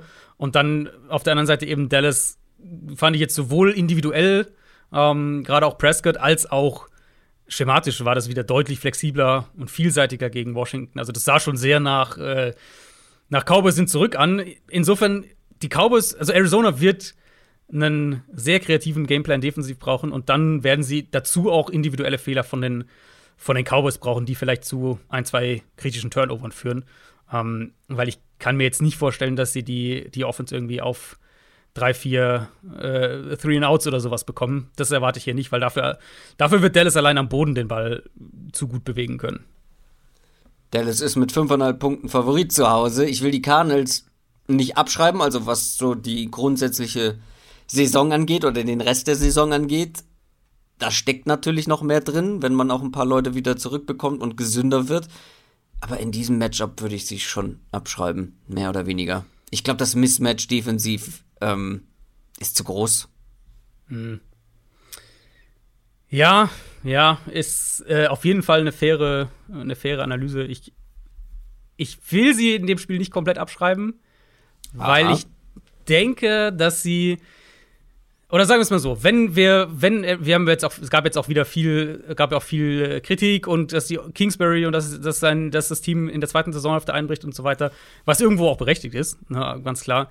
Ähm, aber man kann es ja, man kann es ja erklären anhand der ja. Ausfälle, die sie halt ja. haben von, von, kritischen Spielern. Das würde ich ähm, jetzt auch gar nicht zu hoch hängen, weil wenn nee, du genau, diese wichtigen genau. Spieler alle verlierst, ist doch klar, dass deine Eben. Mannschaft schlechter wird. Genau, genau, äh, sehe ich auch so. Ähm, ich glaube, dass das ein Spiel wird, wo sie so ein bisschen back to the basics gehen und ich, ich sag, sie ärgern die Cowboys. Ich sag, sie ärgern die Cowboys und kriegen einen Upset diese Woche hin. Und es wäre ein Upset, wenn sie das gewinnen. Also muss man, also ne, das wäre definitiv ein Upset. Jetzt stellen wir uns alle de, den Soundeffekt vor. ja, gut. Woran hattet ihr lehen? Ähm, ja, das ist dein Pick. Ja, du, du gehst Kyler Murray, du als Cardinals Homecoming, gehst mit Cardinals gegen ja, die also Cowboys. Also, ja, ich glaube, es ist halt also vielleicht so zwei nicht analytische Punkte, aber zum einen Arizona hat sich dieses Jahr deutlich besser präsentiert, wenn sie Außenseiter waren. Und mhm. wenn sie auswärts gespielt haben. Ah, die ähm, Underdog-Mentality. Ja, genau, ja. genau. Ich glaube, das, das ist tatsächlich ein Ding, glaube ich, irgendwie für dieses Team. Jetzt haben sie viel Prügel ge gekriegt, also auch medial und auch zu Recht. Ne? Gegen die Lions darfst du halt nicht verlieren. Gegen die Colts, mit dem, was dann letztlich bei Indianapolis alles gefehlt hat, äh, darfst du eigentlich auch nicht verlieren. Ähm, und jetzt kommst du nach Dallas, die Cowboys sind gerade everybody's darling die äh, alle sagen hier, Cowboys sind jetzt auf einmal Favorit. Und ich habe es auch geschrieben, wenn die Cowboys offen so spielt, sind sie für mich das gefährlichste Team in den Playoffs, ähm, weil sie halt diese Defensive Front auch haben. Und kriegst äh, Kyler Murray, der nach Texas zurückkommt und so weiter. Ich, ich glaube, das, glaub, das könnte so ein Spiel sein, wo sie wirklich überraschen. Und nochmal, das wäre eine Überraschung, wenn sie das gewinnen. Kommen wir zum Sunday Night Game. Die Green Bay Packers spielen gegen die Minnesota Vikings. Die Vikings haben gegen die Rams verloren, stehen 7 und 8. Die 12 und 3 Packers haben gegen die Browns gewonnen. Die Packers sind Nummer 1 in der NFC. Die Vikings haben nur noch Außenseiterchancen auf die Playoffs. 17% gibt man ihnen noch. Ähm, ja, und gerade weil man halt jetzt gegen die Packers spielt. Auswärts. Die Packers haben zu Hause noch kein einziges Spiel verloren diese Saison. Was sie aber verloren haben, ist das erste Spiel gegen Minnesota, mhm. in Minnesota. Ich finde, hier gibt es sportlich einiges, auf was man, was man achten muss. Ähm, also, zum einen zwei Teams, die nicht in der Lage sind, Spiele zu dominieren oder zu kontrollieren. Auch die Packers sind ab und zu in der Lage, wie gegen die Browns, dann so ein Spiel nochmal eng werden zu lassen, obwohl überhaupt keine Not dafür oder dazu besteht. Und die Vikings, ja, sowieso. Dann das Laufspiel der Vikings gegen diese Packers Run Defense, die, die ein bisschen weich unterwegs ist Devontae Adams gegen die Vikings Secondary, wo ich mich frage, warum will diesen Mann keiner doppeln? Auch die Browns wollten das scheinbar nicht. Was glaubst du, welcher die Ravens, äh, die Ravens haben es gemacht, aber äh, halt mit schlechten ja. Cornerbacks. Ja. Äh, was glaubst du, welcher Aspekt wird hier am wichtigsten? So grundsätzlich, welcher könnte das Spiel entscheiden? Also, ein Aspekt vielleicht mal zum Einstieg, den man in dem Spiel sagen kann: Es wird schweinekalt sein. Äh, zweistell zweistellige Minusgrade am Sonntagabend in Green Bay. Äh, Samstag wahrscheinlich noch schön Schnee, also das wird ein, das wird, das wird ein ungemütliches Spiel. Ähm, ja, laufen ja, mögen sie aber beide ganz gerne, oder können ja, sie ja, auch genau. beide ganz gerne. Ich höre ich hör schon die Packers-Fans in meinem Ohr, das wird ein AJ Dillon-Spiel. ähm, ja, also dieses Woche 11-Spiel, das Green Bay ja verloren hat, das war, finde ich, so ein Spiel, wo, oder was heißt, finde ich, das war so ein Spiel, in dem Rogers eine richtig schwache Halbzeit hatte bevor sie dann zurückkamen und, und es dann sogar gedreht haben in der zweiten Hälfte zwischendurch. Und Vikings haben es dann ganz am Ende gewonnen. Und das ist mir jetzt einige Male aufgefallen mit Green Bay. Ich habe da jetzt ja auch schon ein paar Mal sehr positiv ge gesprochen und ich mag auch nach wie vor den Floor, mhm. den diese Packers Offense hat. Eben das Scheme und Playcalling von Matt LaFleur. Uh, Rod Rogers als, als wirklich sehr guter Quick-Game-Passer. Adams als ein Receiver, der halt einfach nach einer Sekunde offen ist, gefühlt bei jedem Snap. Das ist schon richtig stark. Aber sie hatten jetzt mehrfach in den letzten Wochen immer wieder solche Phasen in den Spielen, ähm, in denen auf einmal gar nichts mehr geht. Und, und dann auf einmal panten sie dreimal ganz schnell und der Gegner kommt ins Spiel zurück. Das war ja gegen Cleveland auch so. Baker Mayfield, der da vier Picks wirft und trotzdem ist es dann bis, zur, bis, bis zu der vierten, bis zur letzten Interception, ist es bis zum Schluss eng, einfach weil die Packers das nicht wegpacken können, das Spiel. Und das darf dir eigentlich aus Green Bay Sicht nicht passieren. Ähm, deswegen, was ich von Green Bay hier sehen will, ist, dass sie mal wieder auf, jetzt nur auf der offensiven Seite des Balls ein komplettes Spiel abliefern. Und klar, die O-Line ist noch angeschlagen, aber Vikings D-Line spielt echt nicht gut. Jetzt auch gegen die Rams, wir haben es ja vorhin gesagt, Rams konnten den Ball sehr gut laufen. Pass Rush ist sowieso mit den Ausfällen für Minnesota ist eh ein Problem. Ähm, es sollte Green Bay vielleicht sogar ein bisschen mehr über die Outside Receiver gehen können in dem Spiel, weil im Zentrum ist Minnesota ja ganz gut in Coverage. Rogers war auch echt gut im vertikalen Passspiel dann, in der, in der zweiten Hälfte vor allem, nach der holprigen Anfangsphase. Das könnte ich mir hier vor, gut vorstellen. Und ich, ehrlich gesagt, ich jetzt ohne Vikings-Fans irgendwie jeden, jeder Optimismus gehen, äh, nehmen zu wollen, ich, Bauchgefühl bei mir geht so in Richtung, das wird ein Spiel, wo die Packers die Vikings abschießen. Ja, für Abschießen müsste ja auch die eigene Defense mitmachen, weil das ist richtig. Klar, die Vikings Offense, da weiß man nie so richtig, welche Offense oder ja, welches Niveau man von der Offense bekommt, aber die können ja durchaus den Ball bewegen. Und die mhm. Packers Defense finde ich, wie ich ja eben schon gesagt habe, gerade gegen den Run, äh, ein paar Defizite in den letzten Wochen. Ich glaube schon, dass die Vikings den Ball bewegen können, sei es halt am Boden oder dann durch ein paar Big Plays über Jefferson. Thielen ist ja auch wieder fit. Ähm, oder ja, musste, glaube ich, früher aus dem Spiel raus letzte Woche, aber soll eigentlich auch hier spielen können. Ich glaube schon, dass man da auf jeden Fall mithalten kann. Deswegen, ich glaube schon, dass die Packers am Ende offensiv zu stark sein werden. Aber ich glaube nicht, dass es jetzt irgendwie eine deutliche, eine deutliche Kiste wird. Dafür traue ich den Vikings offensiv mehr zu. Ja, sie sind halt angeschlagen in der Line. Mm, die Interior Line ist einfach nicht gut. Das ist eine der, wahrscheinlich eine der schlechtesten Interior O-Lines in der Liga. Das musst du halt erstmal kompensieren. Das war ja auch im ersten Spiel ein Thema. Ähm, da, da konnten sie den Ball ja gar nicht so wirklich gut laufen, die Vikings. Das war ja, da hat uns aber auch die Packers Defense insgesamt noch besser gefallen. Ja, das ist, das ist fair. Ähm, das erste Spiel fand ich war halt sehr auf Big Plays letztlich aus, also auch aus Vikings Sicht, wie sie zu diesen Punkten kamen. Was, was, was 30, glaube ich, haben sie gemacht am Ende. Ähm, ich habe mir noch mal die, die Drives auch noch mal angeschaut.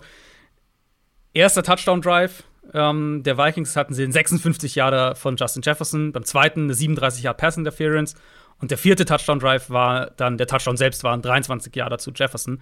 Also die Big Plays waren halt einfach super kritisch für Minnesota in dem Spiel. Und ich weiß nicht, ob ich ihnen das nochmal so zutraue. Und dann wäre halt die andere Frage, traue ich ihnen stattdessen zu, dass sie einen Floor haben, mehr mit dem Run-Game, dass sie da den Ball mehr bewegen können.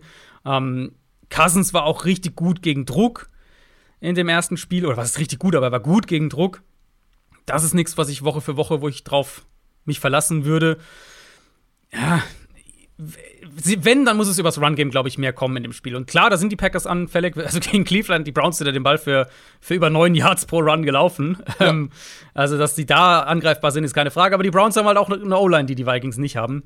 Ähm, ich ich glaube, dass Minnesota hier offensiv mehr Probleme haben wird als in dem ersten Matchup, obwohl ich über die bei der Packers Defense absolut auch skeptisch bin. Aber ich, ich glaube einfach, dass die Vikings Offense so ein bisschen ja, das ist das, ist das erste Spiel, glaube ich, hat, hat äh, lässt sie positiver aussehen für das, für das Rematch, als ich sie aktuell sehe. Mm, Devin Cook sollte zurückkommen, auch noch ein Faktor. Macht jetzt mhm. das Laufspiel nicht schlechter. Richtig. Ich, ich traue den Vikings insofern halt was zu, weil, wie ich schon gesagt habe, ich glaube schon, dass es hier und da Big Plays geben wird. Ich glaube schon, dass sie besser laufen können als im ersten Spiel, weil die Run-Defense der Packers mehr zulässt. Und dementsprechend glaube ich auch, dass äh, Green Bay zu Hause mit sechseinhalb Punkten bei den Buchmachern würde ich nicht nehmen tatsächlich. Aber, hm. also bei den beiden Teams, gerade bei den Vikings, hey, komm, unter einem Touchdown muss es ja eigentlich auch bleiben. Aber nee, weiß ich, ich glaube, es wird enger, als, als man das erwarten könnte. Aber trotzdem glaube ich, dass die Packers am Ende, sollten sie das gewinnen, sind natürlich das bessere Team. Keine Frage.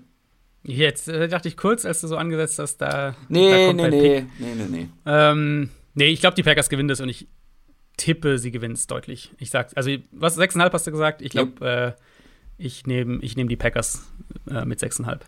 Mhm. Dann sind wir beim Monday Night Game, das letzte Spiel vor unserem Schnelldurchlauf unserer Speed-Runde. Das Monday Night Game Pittsburgh Steelers gegen Cleveland Browns. Not gegen Elend, ist das zu hart? Weiß ich nicht. Ähm, sieben oh, und ich finde ich zu hart für die Browns vielleicht. ja, aber richtig rund läuft es bei beiden nicht. Sieben mhm. und acht Browns haben wacker gekämpft gegen die Packers, aber verloren. Die Steelers ohne Chance eigentlich gegen die Chiefs stehen 7, 7 und 1. Beide Teams aktuell nicht in den Playoffs dabei. Beide Teams bekommen eine zwölfprozentige Chance. Der Gewinner darf hoffen, der mhm. Verlierer wird raus sein. Also, du, ja, äh, also. also ja, es ist höchstwahrscheinlich so. Für Cleveland ist halt kurios, weil Cleveland kann die Division noch gewinnen und der Weg ist gar nicht so unwahrscheinlich. Alles, was sie brauchen diese Woche, ist ein eigener Sieg natürlich gegen Pittsburgh und eine Niederlage der Bengals gegen Kansas City, was, denke ich, auch durchaus passieren kann. Ja. Ähm, und wenn, wenn das passiert, wenn die, wenn die, äh, wenn die Bengals verlieren und die Ravens verlieren, genau, Ravens gegen Rams verlieren, also sozusagen die Konkurrenten verlieren, ähm, dann haben die Browns in Woche 18 ein direktes Endspiel gegen Cincinnati um den Division-Sieg. Also, ja, das, das ist, ist, nicht so unwahrscheinlich. Dass, dass wir zumindest, dass wir dieses Finale quasi kriegen. Diese Division, diese ganze Conference ist wirklich wild. Ja, mhm. aber das Ding ist, dafür müssten die Browns jetzt auch erstmal die Steelers schlagen. Und das ist Richtig. im aktuellen Zustand der Browns keine Selbstverständlichkeit. Die Browns Offense finde ich so ein bisschen wie die Rams. Ja, gutes Scheme, hohe Baseline. Auch wenn der Quarterback Grütze spielt, kann man irgendwie mit einem Team wie den Packers mithalten, mehr oder weniger. Und ja, ich glaube, ein Mismatch liegt hier auf der Hand. Die Steelers gegen den Lauf in den letzten Wochen und das Laufspiel der Browns. Du hast es gerade eben schon gesagt, wie gut die Browns dann auch gegen die mhm. Packers laufen konnten. Und die Steelers sind da irgendwie anfällig geworden über die letzten Wochen und die Browns werden hier den Ball bewegen können. Ist halt dann nur die Frage, was kommt im Passspiel noch dazu oder was, ja, welche Fehler ja. kommen dazu, die Baker Mayfield macht, weil, also ich fand tatsächlich, er wurde fast ein bisschen schlechter geredet nach dem Spiel. Also ich habe das Spiel wieder nachgeguckt. Leider ähm, wurde ich vorher schon ein bisschen gespoilert, weil ich überall ähm, die Häme gelesen habe über Baker Mayfield. Ich habe noch Schlimmeres erwartet, ehrlich gesagt. Aber klar, die Turnover sind sind hart. Ja. Die sind also ja, mit, das ist das, was wir vorhin ja in, in, in ein bisschen anderer Variante, aber ähm, bei Jalen Hurts auch gesagt haben. Wenn du halt so eine Art Offense spielst, dann kannst du keinen Quarterback haben, der vier Picks wirft, weil davon kommst du halt nicht zurück. Und sie wären ja fast von den drei Picks wären sie ja fast noch zurückgekommen. Ja, ähm, jetzt fairerweise muss, finde ich, kann man schon sagen, ich habe es mir auch nochmal an, dann angeschaut, man, von den vier Picks würde ich sagen, waren zwei einfach völlig Panne. Und bei zweien kommen die Packers halt mit sehr viel Kontakt davon. Und, und ähm, das, in sehr vielen anderen Spielen wird es gegen Green Bay gepfiffen, hier halt nicht. Ähm, aber diese selbstverschuldeten Interceptions, das darf Mayfield einfach nicht passieren, wenn Nein. er dieser Game Manager in einer strukturell ja gut funktionierenden Offense mittlerweile wieder sein will. Weil das war ja von der, von der Grundidee her, war das ja eigentlich schon wieder die Art Browns Offense, die wir uns so im August irgendwie vorgestellt haben. Sie laufen den Ball ultra dominant, kriegen offene Receiver dann mit Play Action und so weiter. Und aber dann darf halt dein Quarterback nicht und selbst wenn es nur zwei gewesen wären, die, die man die halt wirklich auf seine Kappe gehen oder zweieinhalb oder wie auch immer, ähm, ja. die darf er halt auch nicht werfen. Punkt aus. Absolut, aber trotzdem wird es mir dann ein bisschen zu hoch gehängt und äh, Baker fast ein bisschen zu schlecht geredet, weil wir können ja nicht bei jedem zweiten Team sagen, guck mal auf die Ausfälle, guck mal auf ähm, die Qualität, die sie bei den Playmakern oder bei den Skillplayern, bei den Skill-Positions haben. Bei den Browns ist da auch nicht viel, ne? Ja, in Sachen Receiver, gut, ja. im Passspiel. Ja. Also die müssen schon auch einiges kompensieren. Klar, die Fehler, die Turnover sind die eine Sache, aber die Erwartung muss man, glaube ich, dann trotzdem auch, was das Passspiel angeht, ein bisschen zügeln. Ja, ich glaube, es ist halt, was bei, bei Cleveland dann eben mitschwingt, neben natürlich hier den ganzen, da, da gibt es ja dann auch schon Diskussionen, na, wie geht's mit Baker Mayfield weiter, Vertrag und so weiter.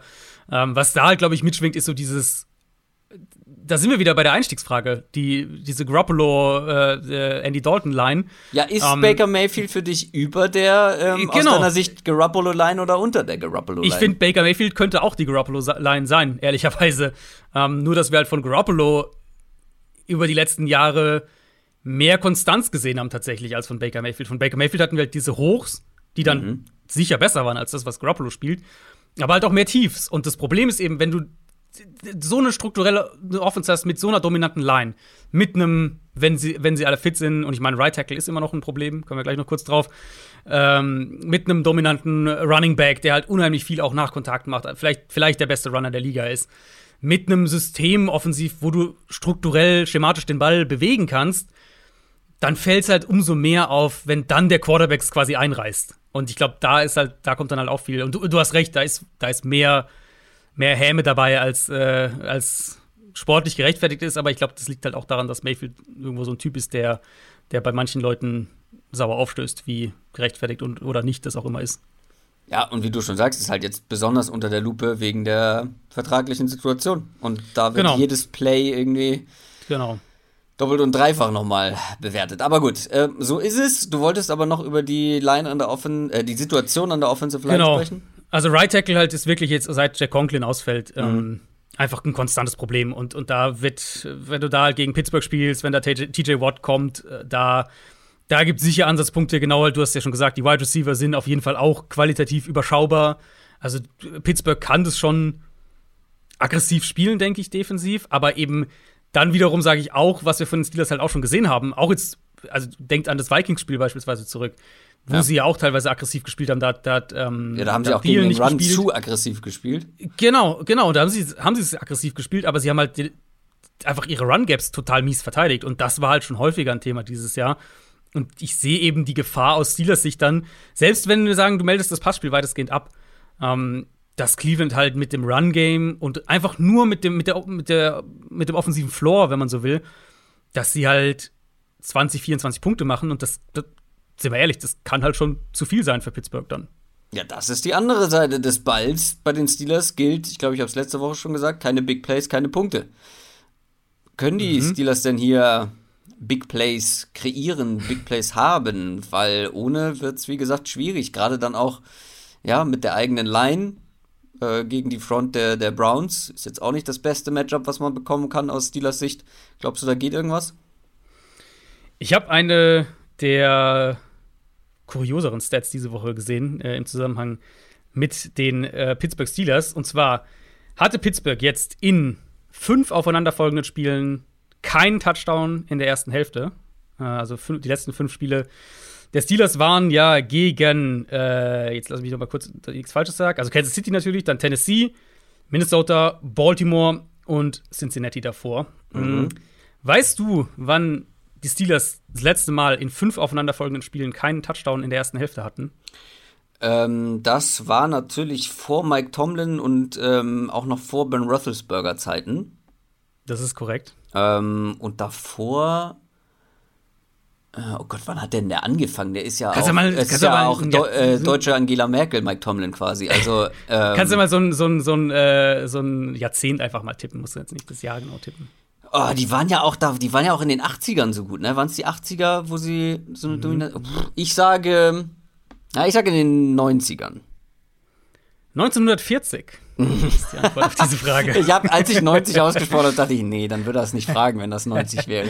Naja. Ja, also ist schon ein paar Tage her. Ähm, und ja, sind wir ehrlich, so sieht es halt auch aus. Du hast gesagt, Big Play oder Big Play oder No Play ist es ja im Prinzip. Ja. Ähm, ich habe das am Sonntag auch, auch getweetet. Für mich gibt es halt eigentlich kaum eine Offense, in der alles so dermaßen gleich aussieht. Immer, jede Woche.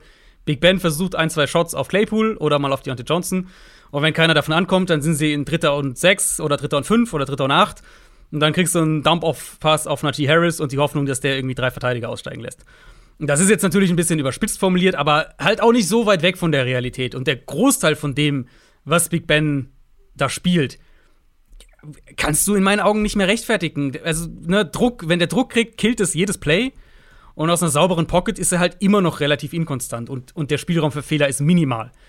Die Browns werden jetzt auch defensiv so langsam wieder gesünder nach dem, nach, nach dem Corona-Ausbruch, den die hatten. Gerade, also gerade defensiv auch kriegen sie jetzt Leute zurück und man muss eigentlich davon ausgehen, dass die, ähm, dass die Steelers an der Line of Scrimmage wieder Probleme haben werden. Erstes Spiel hat Pittsburgh ja gewonnen. Das sollte man vielleicht, äh, sollte nicht unter den Tisch fallen. Aber das war eben mit sehr viel Kurzpassspiel von Big Ben, bisschen Run-Game, was auch geklappt hat für sie in dem Spiel. Und selbst dann mit den Dingen, die da funktioniert haben, sind sie auf 15 Punkte gekommen. Mhm. Und letztlich, das ist halt irgendwo die Formel im Moment, die sie haben. Halt zwei, drei gute Drives hinbekommen mit ein, zwei Big Plays und dann halt irgendwie auf 15 bis 20 Punkte kommen und hoffen, dass das reicht. Und ich denke, dass es gegen Cleveland, ähm, dass das nicht reichen wird. Mike Tomlin übrigens noch zwei Jahre und er ist wirklich so lange im Amt wie Angela Merkel. ja, ich glaube, die schafft er. 2007 ähm, zu den Steelers gekommen. Ja, die Browns spielen auswärts, sind aber mit drei Punkten favorisiert, was ich. Also, die, wir sagen ja immer wieder bei den Steelers, die sind immer in der Lage, dann so ein Spiel zu gewinnen. Und sie haben es ja dann auch ja. häufiger mal gezeigt. Und das also, können sie, glaube ich, ja auch. Das erste haben sie ja gewonnen, ne? Ja, das ist jetzt nicht so völlig absurd, ja. Ich gehe trotzdem mit den Browns. Ja, ich, ich finde auch die Drei-Punkte-Line ist gut. Ja. Ähm, also so ein 2017 wird mich hier absolut nicht, ja. das wäre eigentlich genauso in dem, in dem Ballpark, wo ich tippen würde. Aber ja, ich, ich finde, Cleveland ist im Moment das deutlich komplettere Team. Hast du noch was zu diesem Matchup? Sonst kommen wir zur Speedround. Äh, ich habe, ich kann sagen, dass ich es kommentiere. Das kann ich sagen. Ui. Das ist mein, mein letztes Regular Season Spiel für die Saison auf The Zone. Monday Night Game. Mhm. In der Nacht auf Dienstag. Ja, und äh, dann äh, guckt ihr euch das auf jeden Fall an bei The Zone, ist ja klar. Und hört euch jetzt an, was wir noch übrig haben. Die Speedround. Starten wir mit den New Orleans Saints und den Carolina Panthers. Die Saints haben gegen die Dolphins verloren, stehen 7 und 8. Die Panthers 5 Niederlagen in Folge, jetzt 5 und 10 der Rekord. Die Panthers sind eliminiert, haben keine Chance mehr. Die Saints haben noch Chancen und gar nicht so einen schweren Schedule jetzt die letzten beiden Wochen. Panthers und dann die mhm. Falcons, also in der eigenen Division. Und da geht noch was. Weil diese Defense, mit dieser Defense geht eigentlich immer noch was. Diese Defense könnte sie in die Playoffs bringen, aber dafür muss natürlich von der Offense mehr kommen. Also wäre natürlich von Vorteil, wenn da nicht der vierte Quarterback ran muss. Ähm, wie, wie ist da der Stand der Dinge? Wer spielt? Äh, ich, wer spielt, äh, fragst du mich so einfach. Ich vermute, dass sie Taysom Hill zurückbekommen, aber äh, sicher wissen, ja, also meine Hand ins Feuer legen würde ich nicht, aber ich vermute, dass wir Taysom Hill wiederbekommen. Ich glaube, die wichtige Frage ist fast, ob die Panthers irgendwas mit ihrer Reise nach Jerusalem, was sie da machen auf Quarterback, ob die da irgendwas ähm, gegen ähm, diese Defense sehen, ob die da irgendwie den Ball bewegt bekommen. Also, ja, wir haben ja vorhin schon im, im Zusammenhang mit den Dolphins das kurz angesprochen. Die Saints haben halt wirklich eine Top 3 Defense in der NFL. Und ich, also, Panthers Line, ehrlicherweise an dem Punkt der Saison würde ich sagen, die Panthers O-Line ist nicht wirklich besser als die der Dolphins. Plus halt diese Quarterback-Rotation, was halt einfach, also das ist einfach eine Katastrophe. Und, und dann stellt sich Matt Rule noch hin und sagt so, ja, eigentlich, ich weiß, man sieht es gerade nicht, aber eigentlich funktioniert es und, und ihr müsst uns vertrauen. So, ja, was funktioniert da? Also, wohin führt es bitte? Keine Ahnung, ich traue der Panthers Offense. Natürlich haben die Playmaker auch nach wie vor, ähm, aber ich traue denen da einfach offensiv kaum, kaum ehrlicherweise zu den Ball zu bewegen. Ich erwarte generell ein defensiv geprägtes Spiel auf beiden Seiten. Ähm, Saints das Spiel gegen Miami, also was die Offense angeht, kannst du eigentlich, das, das kannst du eigentlich verbrennen, das Tape. Das, da wirst du nichts mitnehmen. Also irgendwie 20 Spiele auf der Corona-Liste, Patrick, O-Line, keine Receiver und Ian Book. Ja, gut, was willst du da erwarten? Ähm, jetzt diese Woche, Panthers hatten auch Anfang der Woche ein paar Corona-Fälle, Brian Burns unter anderem. Da muss man natürlich schauen, wer da spielen kann. Ähm, und dann halt logischerweise auch die Frage, ob die Saints vielleicht in der O-Line ein bisschen was zurückbekommen. Aber ich denke eigentlich, dass New Orleans den Ball offensiv ein bisschen bewegen kann. Und bei Carolina, ich weiß nicht, ich, ich erwarte ehrlich gesagt nichts mehr offensiv. Ich muss mich auch korrigieren. Die Reise nach Metrusalem. Wow. ja, die Saints sind sieben Punkte vorne bei den Buchmachern. Den, den, muss ich verdauen erstmal. Den muss ich, den muss ich erstmal sacken lassen. Wie, wie den Raclette-Käse an Silvester muss ich den erstmal sacken lassen. Ah, wir haben ja Heiligabend schon Raclette gehabt. Der wird noch verdaut, wie ihr merkt. Bei, bei dir, sagen, bei dir sackt noch, ja. Also, wenn das nicht der Folgentitel wird, dann weiß ich auch nicht. Die Reise nach ah. Jerusalem.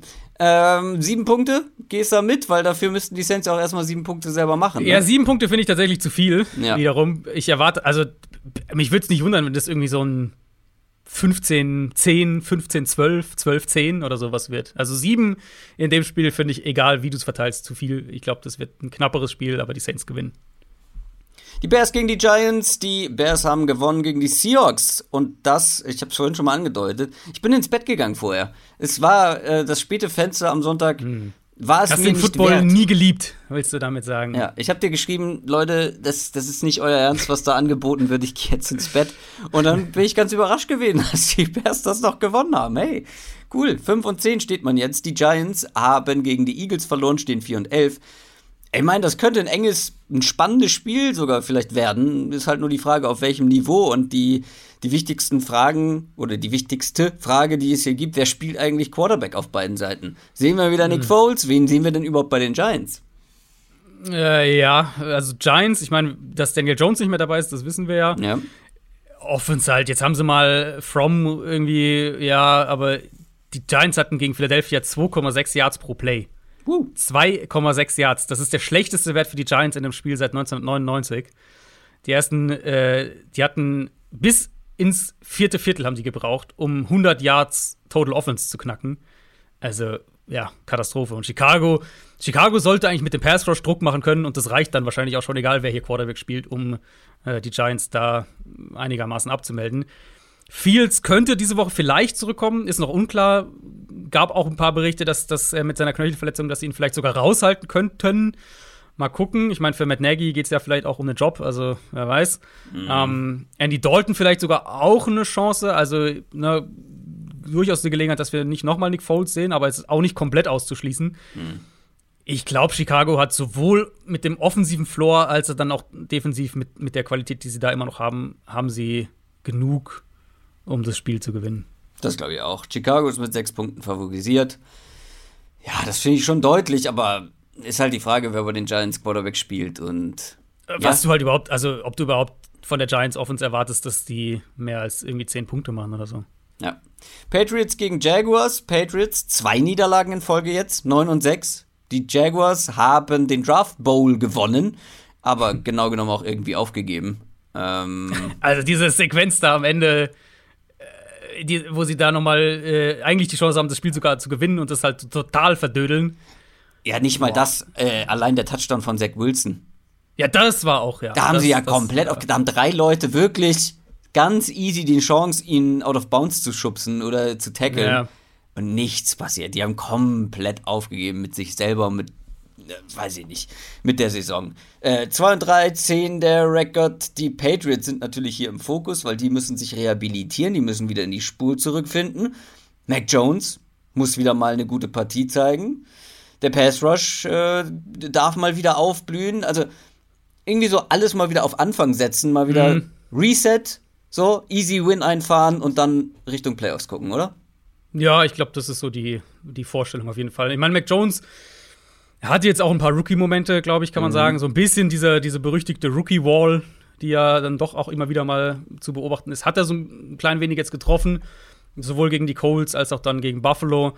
Und das ist auch okay, ne? Das, wir wollen ja nicht hier irgendwie absurde Erwartungen da äh, anwenden. Patriots ich fand, also vor vier Wochen haben wir ja so ein bisschen über sie gesprochen, sehen aus wie das beste Team in der AFC. Was ja aber mehr damit zusammenhängt, dass sie halt rundum solide gespielt haben, mit einer sehr guten Defense und einer Offense, die das okay macht. Ähm, während halt die, die vermeintlichen Favoriten Buffalo, Kansas City und so weiter geschwächelt haben. Und ich finde, jetzt sind die Patriots halt wieder so ein bisschen auf dieses zweite Tier zurückgerutscht. Aber die Bedenken quasi, die sind ja die gleichen, die wir vor der Saison hatten, die wir selbst in dieser Phase irgendwo hatten und die halt jetzt wieder ein bisschen stärker zur Geltung kommen, weil Mac Jones auch mal ein bisschen wackelt. Es ist halt keine explosive Offense, du hast nicht die, diese offensiven, diese krassen Playmaker, du hast keinen Quarterback, der jetzt ein Playmaker ist und dann kommt es halt gegen so Top-Teams, die dann vielleicht wie die Bills gerade in auch gerade offensiv in Topform präsentieren, ähm, dann fällt es halt schwerer ins Gewicht. Aber jetzt gegen Jacksonville ja, also die haben jetzt auch noch James Robinson verloren, der hat sich jetzt auch noch schwer verletzt. Also das ja. kommt dann auch richtig bitter dazu. Ich denke, das wird, die werden defensiv, werden die Patriots das sehr aggressiv spielen, werden Trevor Lawrence zu Fehlern auch bringen. Ähm, und dann reicht es ja auch, wenn du so ein solides Spiel, ich sage jetzt mal, von deiner eigenen Offense bekommst. Jaguars hatten auch richtig viele positive Tests diese Woche schon. Also da könnten auch einige Leute ausfallen. Bei den Patriots unter anderem Matt Judon am Montag ähm, mhm. ähm, könnte dementsprechend aber auch mit den neuen Protokollen rechtzeitig zurückkommen. Kennst du die Line von dem Spiel? Das ist sicher irgendwas 13, 14. Also. 15,5 Punkte.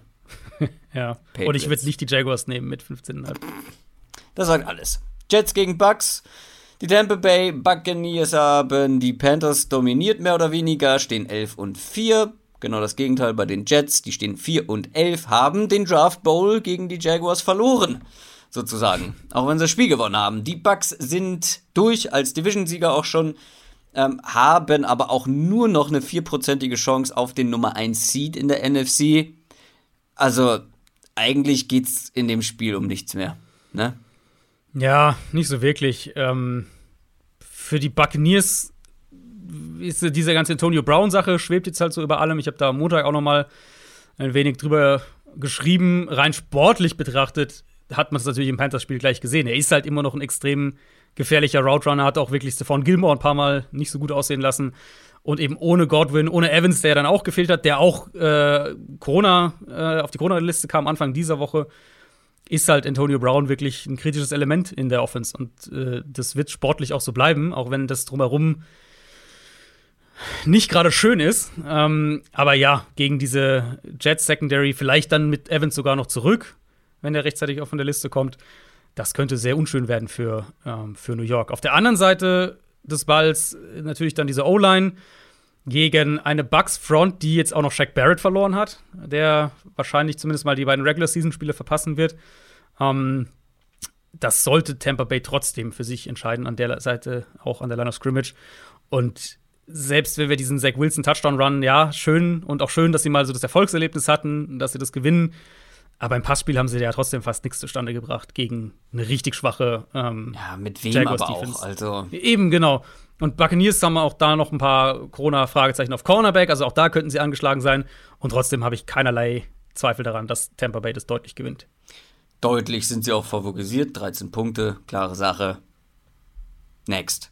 Die 49ers gegen die Texans. Genau die gleiche Line übrigens. Es gibt auch einen 13-Punkte-Favorit. San Francisco, die haben gegen die Titans verloren, stehen 8 und 7. Die Texans, zwei Siege in Folge, 4 und 11. Die wichtigste Frage, wir haben auch in den News schon drüber gesprochen, aber das ist halt schon mhm. gute zwei Stunden her. Wer spielt bei San Francisco Quarterback?